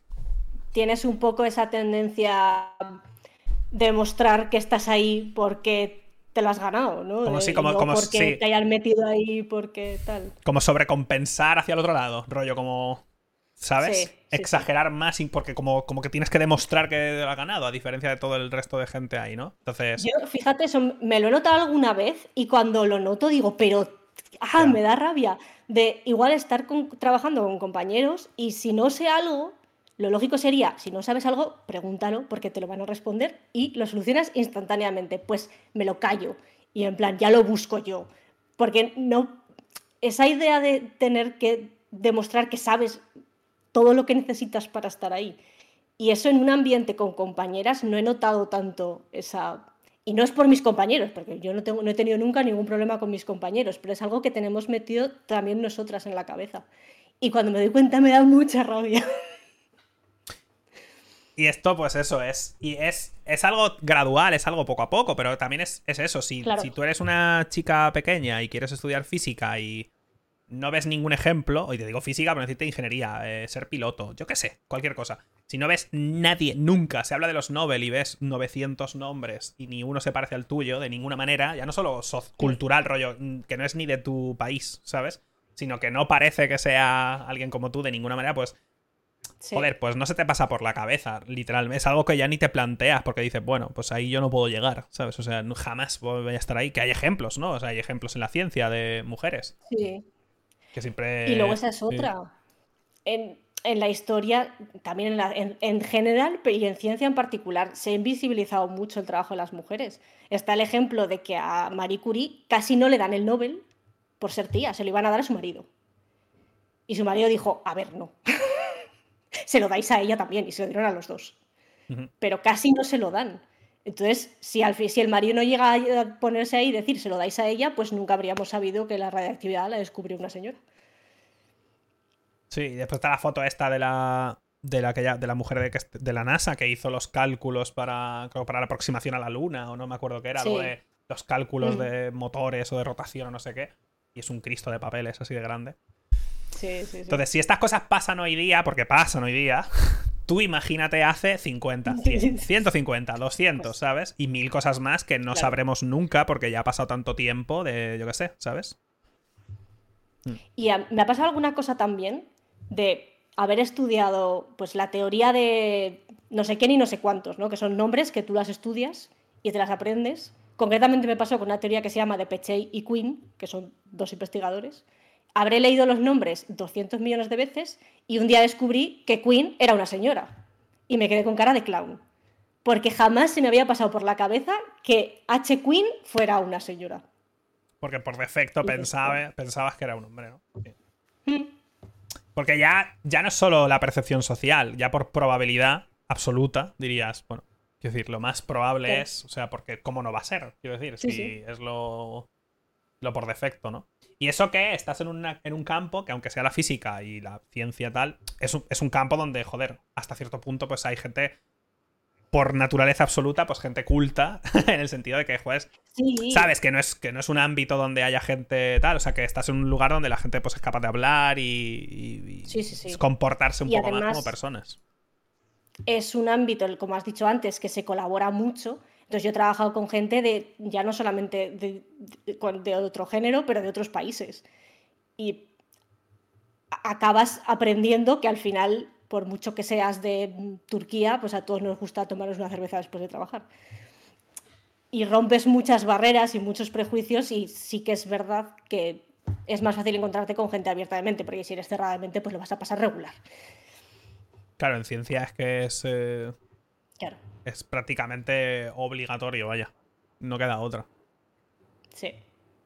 Así que gente que esté por aquí, o que vaya a ver esto, y que yo que sé que estéis. Porque cuando se acerca selectividad, siempre aparecen las preguntas esas de qué estudio y ese tipo de historias, que es algo como muy personal al final, y todos cuando pasamos por Sí. ese momento tienes mil dudas y demás. Y es difícil venderle a alguien, oye, estudia física, que está todo guay, cuando realmente sabes, y yo lo digo lo mismo con biología, ¿eh? cuando sé que prácticamente todo el mundo de mi carrera no tiene trabajo, esa es la realidad. Entonces es muy difícil venderte el sigue tus sueños y estudia lo que te gusta y demás, aunque es muy bonito y demás, cuando lo que te viene después es una realidad que igual te pega de frente o igual tu familia no puede Sí. pagar una carrera, o sea, eh, quiero decir, que, ¿sabes? Sí, sí, sí. Pero, Yo, en mi caso, mm, la mayor de los que nos licenciamos a la vez, todos han conseguido curro dentro y- o fuera del campo, pero más o menos todos han conseguido historia. Igual concretamente física, que comparte también parte bastante técnica de matemáticas, de programación y tal, es más fácil reconvertirte que en sector de la biología, no lo sé. Pero yo creo que de mis compañeros están todos ocurrando en la universidad o en algún centro de investigación, muchos de programación, algunos de profesores de instituto también. Claro, Que supongo que... Es otra carrera de fondo, ¿eh? Porque, jo, Puf. Chico, yo sí toca aguantar a niñatos de tre- 12, 13 años. Oh, no podría, ¿eh? Luego cuando lo vives desde dentro es- estás ahí como, ¿sabes? Eres súper... Pero Dios santo, tiene que ser... mayor. Sí, eres como, no me entiende este profesor, no sabe lo que es ser joven, no sé qué. Y yo recuerdo, yo, yo recuerdo estar en bachiller y que mi profesor de física, porque lo que, mi profesora creo que ese tío bajaba por maternidad y el profesor que vino era un chaval que tenía, este tío acababa de hacer, era físico de ayer, ¿vale? Tenía 20, Sí. ve- y 23 años tendría el chaval. Y era como, Buah, esto mayor, ya, este tío no tiene ni puta idea, no sé qué. Yo tenía 17. O sea, quiero decir, o sea, no sé. Sí. Pero, buah, tener que aguantar a. No podría, ¿eh? O sea. Yo no Hay que tener madera especial. Mm, Qué importante es que, eso, claro, ¿eh? Cuando eres profesor no tienes que aguantar a los críos, tienes que educar a los críos. o sea, es un nivel más de aguantar adolescentes. Y qué Es importante es, convertirlos ¿eh? en personas útiles. Porque, porque yo recuerdo, mi profesor, o sea, mi profesor de biología es por el mot- el motivo por el cual mm, amé la biología. O sea, mi profesor de biología de la ESO y bachillerato es la persona por la cual yo acabé estudiando biología. 100%, vaya. O sea, ese Yo tío me hizo amar la biología, tío. O sea, era una cosa. Qué importante es. O sea, tener un buen profesor, Sí. macho. O sea. Qué. Qué importante y qué mal cuando te toca un mal profesor. Qué mal los que son profesores por necesidad y no por porque les Claro, sale, claro. ¿sabes? Los que acaban de profesor porque no, no hay otra cosa y dicen, bueno, pues yo quiero hacer algo de mi y tal y acaban de profesor. Pero es que es súper un buen profe- es que un buen profesor te hace disfrutar de las clases como un animal. Yo disfrutaba, tío, de biología y de buah, es que me encantaba. Pero claro. También te digo, ¿eh? Cuando yo estudié, bueno, tú también, porque tú hiciste el científico, tecnológico, o sea, hiciste dibujo técnico y demás, pero yo es que recuerdo Sí. estar en segundo de bachillerato y comerme cuatro horas de castellano, cuatro horas de catalán, tres horas de inglés, una hora de alemán, Ostras. historia de España, filosofía, y yo, chico, que he elegido científico de la salud, ¿qué me estás diciendo? ¿Qué es esto? O sea, no, hay, ya segundo de bachillerato igual ya está especializado hasta el punto de que igual... Sí, ¿Sabes? yo creo que es segundo de bachi. Yo creo que ya no di Yo di francés en la ESO, pero en bachillerato creo que no. Yo di inglés y alemán en segundo de bachillerato. Y catalán, alemán- mira, claro. alemán me habría venido bien. Sí, ¿no? Bueno, aquí era, aquí era de, de la hora extra y demás. Pero yo daba cuatro horas, de, cuatro horas de catalán en segundo de bachillerato científico. Claro, es era que- como... Vosotros teníais, además de español, catalán, claro. Sí, sí. En Aragón no. No, En no. aragonés no, no. No tenido eso, ¿no? no. Ah. Existe, pero para el que lo quiera estudiar. Bueno, pero pasa, ¿eh? ¿Ves? Yo me comí cuatro horas de gallego y castellano. Que Es que en, los que, en, la- en todas las comunidades que somos... eh, Claro, que tenéis dos. sí, dos, dos dos- lenguas es lo que hay. Eh, algo más de lo que tenía aquí puesto. Si alguien me quiere preguntar algo, aprovechen. Porque Sí. tengo aquí cosas. Pero, eh, sobre todo temas de física o algo así, porque yo ya. Decencia. Decencia en general. Decencia. Ah, que por Mira, cierto. tenía aquí abierto. di, di, di.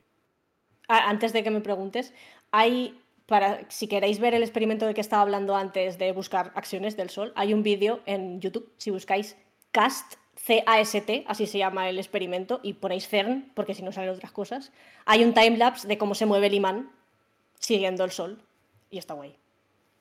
Y, Ah, los, pues y es, es un ejercicio curioso leerse los comentarios de ese vídeo. Ah, que se montan películas o qué. Bueno. Aprovechen de verlo porque esto está pagado con impuestos europeos, entiendo. ¿no? Mm. Lo pagamos Sí, todos. sí, o sea es- que mi- miren, se paga lo, miren lo que han pagado. Aprovechen. Mm. Estoy en tercera de física, me voy a hacer banquero a este paso. Bueno, eh, estás apuntando muy alto, ¿eh? Con el tema de banquero, quiero decir. Sí, sí. Eh, relájate. Eh, respecto Te a la forma. antes, no sé si me No, no, no. Sí, ya se me ha olvidado ya. Para obtener experiencia en otros países, ¿es durante, o sea, en tu caso fue el- durante el máster o es esto para ti la experiencia en otros países? Es ahora, Vale, porque yo sí. conozco gente que la ha hecho durante el doctorado. Como que han aprovechado el doctorado para hacerlo. Vale, vale. Puedes hacer eso. Si yo el máster lo hice, carrera, máster y doctorado los hice en Zaragoza. Y una vez que tu- tuve el doctorado me vine de postdoctorado aquí, que es un contrato para alguien que ya tiene un doctorado y digamos que tienes un poco más de responsabilidad en lo que es el, el trabajo. Y puedes dirigir a más gente y tal. Mm, Vale, o sea, el postdoc ya es. O sea, ¿es un título per se o no? Es, no es un título, es como en un rango, es como, el- se- como se le llama al, al trabajo, a la posición Mm. de, de lo que estoy haciendo ahora. Vale. Investigador postdoctoral. Vale. Ah, por cierto, para quien no lo Yo- sepa, porque hay gente en Latinoamérica, igual hemos dicho el CERN 400 veces. El Ah, CERN sí. son las siglas en- del nombre en francés, creo, de cuando se fundó en los años Sí. 50, pero es- en español sería como el, el Centro de Estudios de Energía Nuclear o algo así a nivel europeo, Sí. ¿no? Es un poco eso. Sí, sí. Que la conspiración dice que como se abrió en los años 50, pues está lleno de nazis, eh, igual que la NASA, pero bueno, lo de la NASA es hasta cierto punto real porque se llevaron un montón de científicos que trabajaban para los nazis en aquel entonces. Pero bueno, que es una de esas cosas, ¿vale? Que en general que son todos nazis, Sí. vaya. Resumiendo, eh, Naku es nazi, vaya. Eh, que quede eso para Ah, sorpresa. sorpresa. La materia negra son todos... eh, Bueno.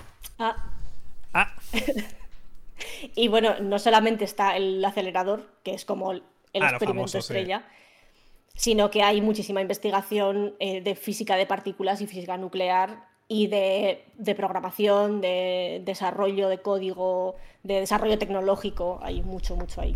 Ah, y tú me comentaste, mira, me he acordado de esto. Tú una vez me dijiste, oye, que al CERN puede ir cualquier europeo. O sea, rollo que se Sí. puede ir, que, que puedes ir de puede visita, ¿eh? Os lo digo por si os apetece en un viaje así todo. A ver, es un sitio muy caro, ¿no? Suiza sea, es caro, sí, claro. está entre Suiza y Francia. Cerca Entonces, de Pero bueno, si por el motivo que sea estáis por ahí y decís, oye, que quiero ir al CERN y estáis por ahí, pues podéis ir al CERN, vaya, que es gratis. Hay visitas guiadas y, y te- hay museos. Y de hecho, creo que ahora estaban haciendo como unos museos fuera bastante chulos.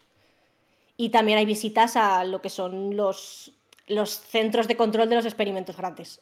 El anillo se puede visitar cuando está apagado, cuando está encendido no se puede bajar, Claro. pero también se puede visitar. Claro que es tan grande lo que es el anillo este que creo que si baja, o sea, tú, lo- tú ves una línea recta prácticamente, porque la. ¿No? Porque es tan. No he estado, Pero ¿cómo puedes estar? Pero estado. por favor, no trabajas en el CERN, vaya. pues, O sea, no he estado. Claro, es que yo trabajo en el CERN, pero no en el anillo, trabajo en otro experimento. Pero macho, que estás al lado, bájate un momento a echar un vistacito. Bueno, es que- de hecho ahora sí que trabajo en un experimento que se está construyendo en el túnel. Pero es que con el- la mierda del COVID no hemos podido. Estaba súper restringida la- el acceso al CERN con todo el tema del COVID. Mm. Y fueron unos compañeros míos a montar unas cosas y no pude ir yo. Y íbamos a hacer una visita para poder ver por fin el acelerador y por el COVID pues tampoco pudimos. Mira, muy mal. Sí, es que. Que apaguen ya el COVID. Ya, sí, que lo paguen ya. Eh, el acelerador es tan grande que sí que toca varios países, porque es un Mm. círculo gigantesco. o sea, es Mm. una locura, de, fue una barbaridad de montarlo. Creo que van a hacer ahora. Puede, ¿Sigue siendo el más grande del mundo? ¿O van a hacer uno en China o en Estados Unidos o algo así?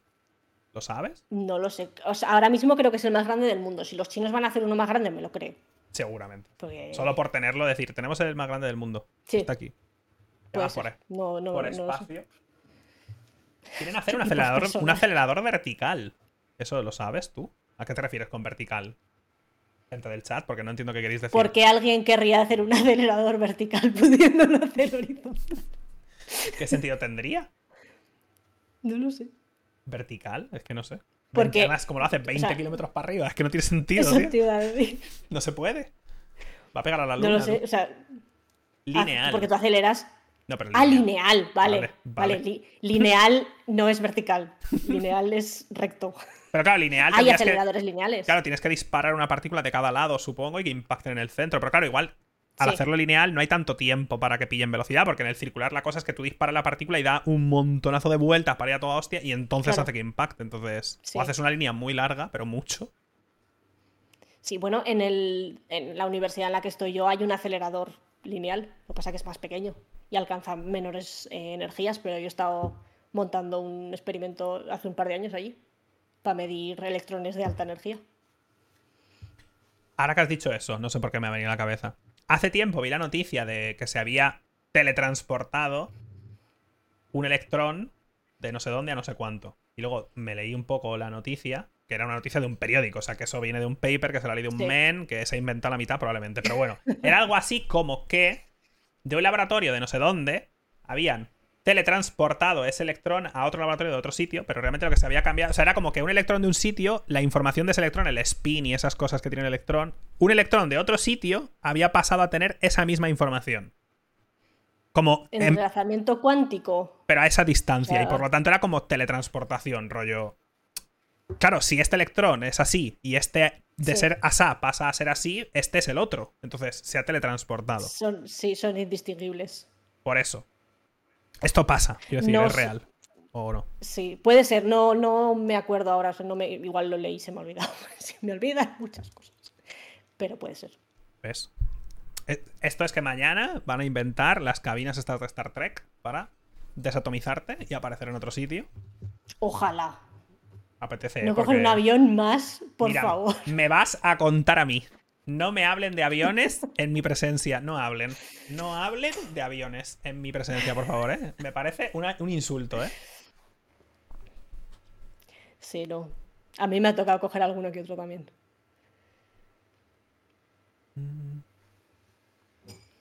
No, claro, ahí ya entran temas existenciales, rollo. Si te desintegran y te vuelven a montar en otro sitio, ¿eres tú o no eres tú? Pero eso ya es filosofía más que ciencia. Que han sido Sí. cosas muy relacionadas a lo largo de. A lo largo de. De las generaciones y demás. Bueno, y no hace tanto, coño, cuando la bomba nuclear, el, el famoso speech que dio el Oppenheimer fue, que dice lo de me he convertido en la muerte, el destructor de mundos y demás, después de que cayeran las bombas nucleares. Porque ahí hay temas morales, igual que con la energía nuclear en general, ¿no? Que en tu caso, pues no sé, igual, se, igual detectas tú la partícula de materia negra y viene un men y hace una bomba de materia negra de esta o como se llama y destruye media tierra y tú, bueno, pues gente, me sabe mal, lo, lo siento. Yo, yo creo que lo nuestro es los- no, no creo que pase nada, porque si ya está por aquí y no hace, no interacciona con nosotros, si quiero, estamos intentando detectar algo que no, que no, no lo notamos, así que yo creo que no puede ser muy Bueno. peligroso. Pero a mí que no me miren. Dale tú a, a gente con, con intereses y demás, porque mira que fue rápido, ¿eh? El tema de... Porque además, esto empezó, es que no me acuerdo, tendría que mirarlo por curiosidad, pero creo que fueron, o sea, empezaron los alemanes rollo a saco a intentar hacer la bomba y como que no, no, no salían tal, y Estados Unidos creo que se llevó a Peña, incluido el Oppenheimer y toda esta gente, Sí. y dijeron, verás, vamos a hacer algo todo guapo con esto. Sí, ¿no? Y luego hubo un montón, o sea, hubo un comunicado de un montón de científicos del momento firmando para que no las utilizaran y no sé qué.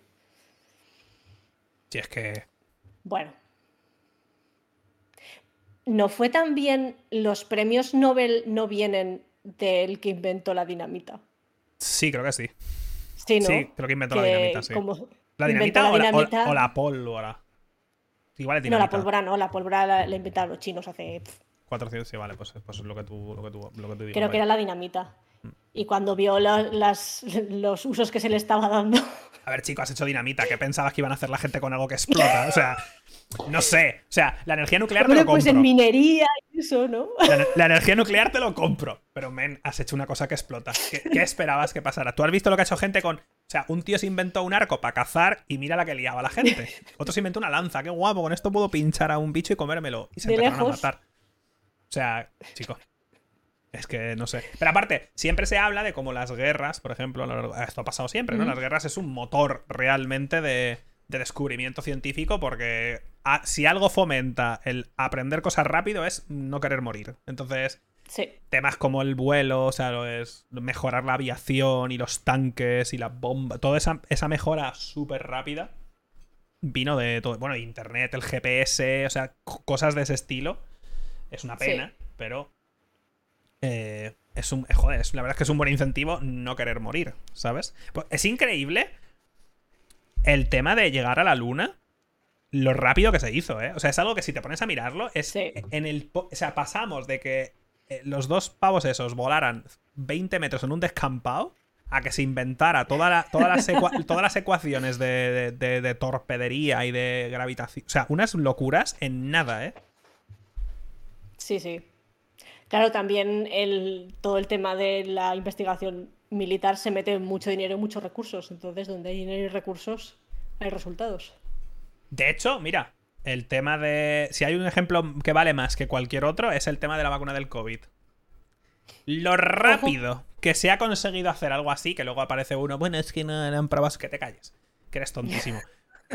Lo complicado que es hacer una vacuna, lo complicado, bueno, y sobre todo por temas burocráticos y los 50, que está bien, ¿eh? Sí, que, sí, haya, sí. Que, haya, que haya 50 barreras de protección, pero lo complicado que es todo cuando no urge, pero cuando urge y hay pasta, fíjate cómo dejan a los científicos hacer sus cosas de científicos y dicen, por favor, sálvennos.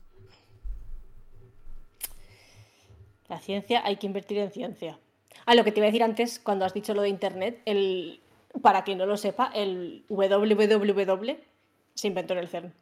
Se, dise- se diseñó en el CERN. Y en uno de los museos que se puede visitar está la carta de la propuesta, de- es que no me acuerdo cómo se llamaba el pavo, que propuso la idea porque estaba pensado para compartir datos, porque se generaba una cantidad de datos tal eh, que había que compartirlos de alguna manera. Y está, es curioso porque está la, imagen con el esquema y tal, y una anotación del supervisor o lo que sea que ponía algo así como ingenioso, podría funcionar o algo así, ¿sabes?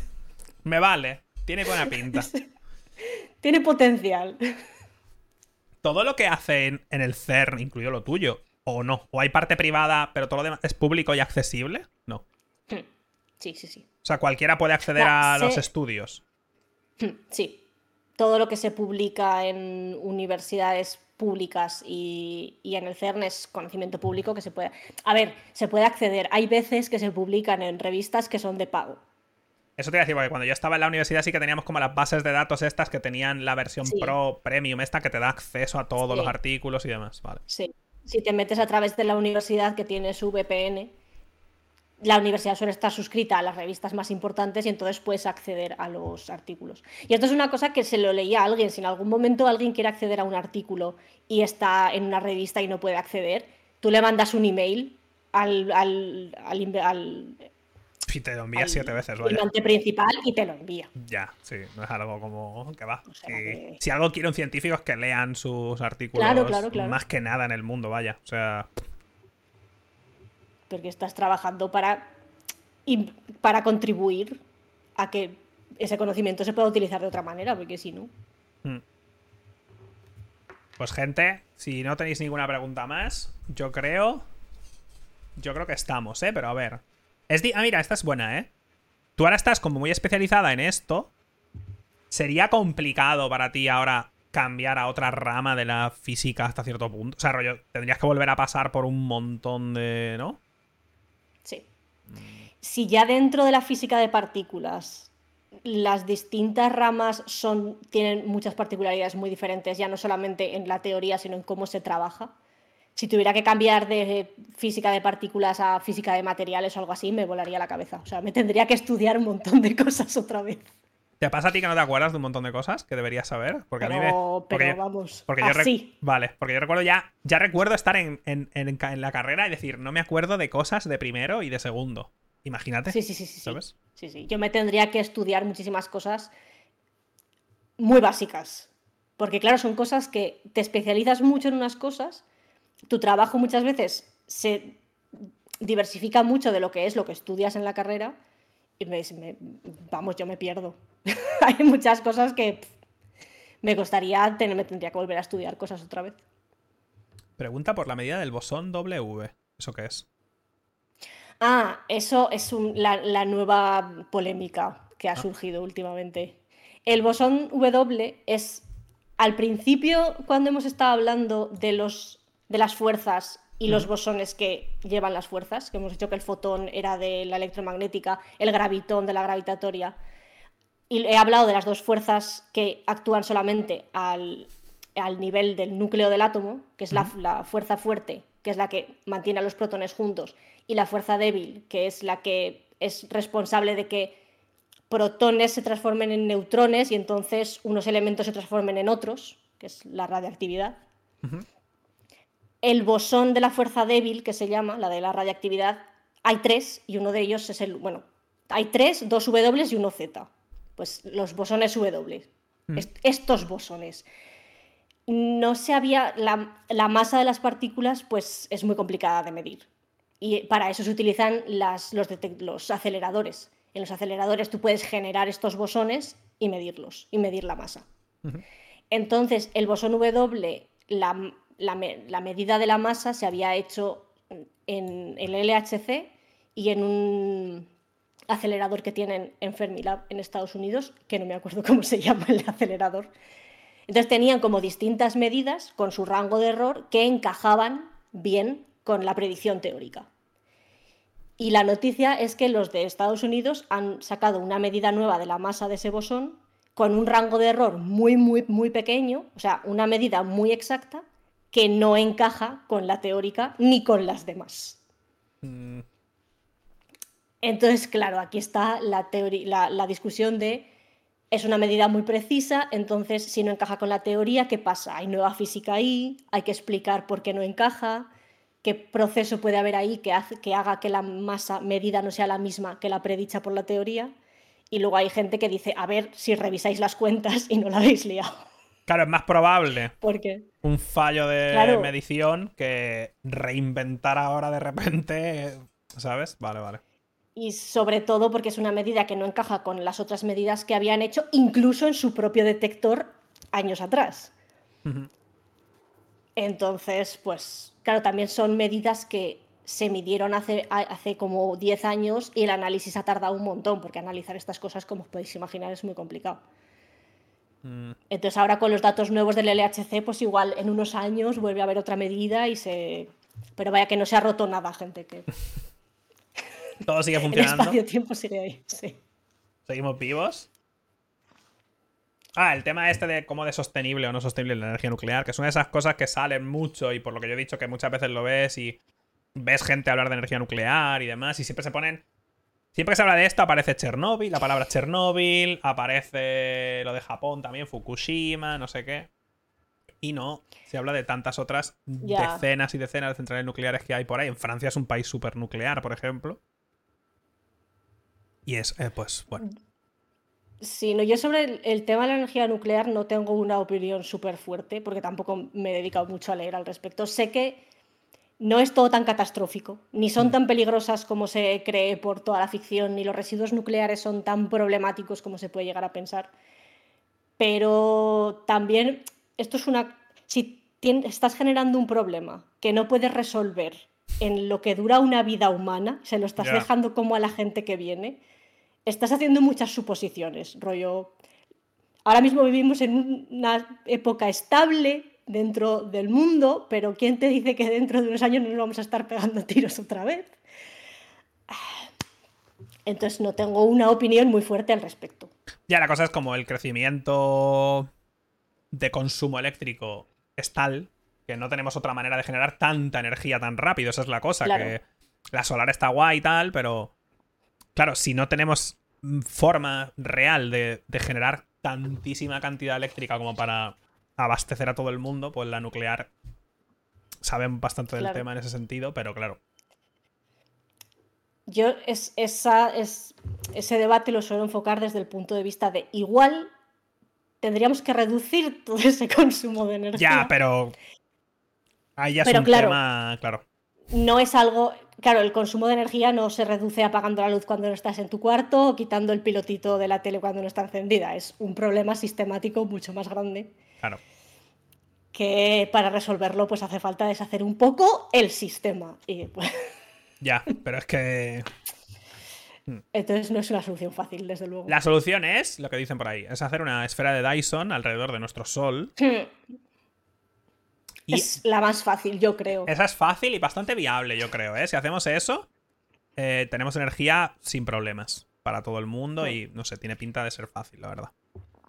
Es mucho más fácil hacer una esfera de Dyson en el Sol que acabar con el capitalismo. Yo eso, lo veo. bueno, te, diría, que tienes razón, ¿eh? Te diría que no has dicho ninguna mentira, la verdad. Pero sarcasmo. O sea, no hay, no hay mentira, no se ha dicho ninguna mentira aquí, la verdad. no, no, Todo verdades. Para quien no sepa lo que es una esfera de Dyson, jueguen al juego Dyson Sphere Program, que está bastante bien. Pero bueno, básicamente hacer una esfera alrededor del Sol y, eh, coger eh, toda eh, la energía que un Sol produce para hacer las cosas que tú quieras hacer. Que es mucha energía, porque aquí usamos poquísimo de lo que el Sol nos dispara. Mm. Estoy mirando a ver si veo algo más. Y si no. Arreando, que llevamos dos horitas. Dos horitas buenas. Dos horas. Sí.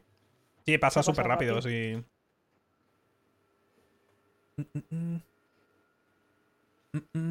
Pues ya estaría. Si tenéis alguna pregunta más, esto no se preocupen, se puede hacer más veces en el futuro. Eh, arroba Nakuchan con dos Ks, que tendría que tener una en Twitter. Si le queréis preguntar algo de ciencia, pues pues igual os responde. O igual no. Cuidado. Ah. Pero ahí ya tenéis un ejemplo o, algo de tema de, cara, pues que sé, que estáis haciendo, estudiando física y tenéis una pregunta, no de la carrera, sino de algo de. Algo de. Yo qué sé, de cómo es el tema de.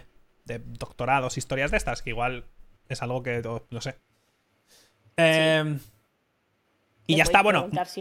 Muchas gracias a ti por venir, que te lo dije hace mucho tiempo y ha sido complicado de narices al final cuadrar fechas. Gracias a ti por traerme.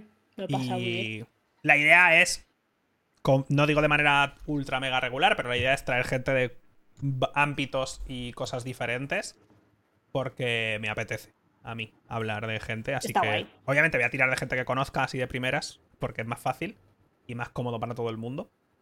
Pero nada más, eh, gracias a todos. Esto estará subido a YouTube y como audio, como siempre, en Spotify y todo eso, para quien quiera escucharlo. Y ya está. Esto es todo. Vale. Pues muy bien.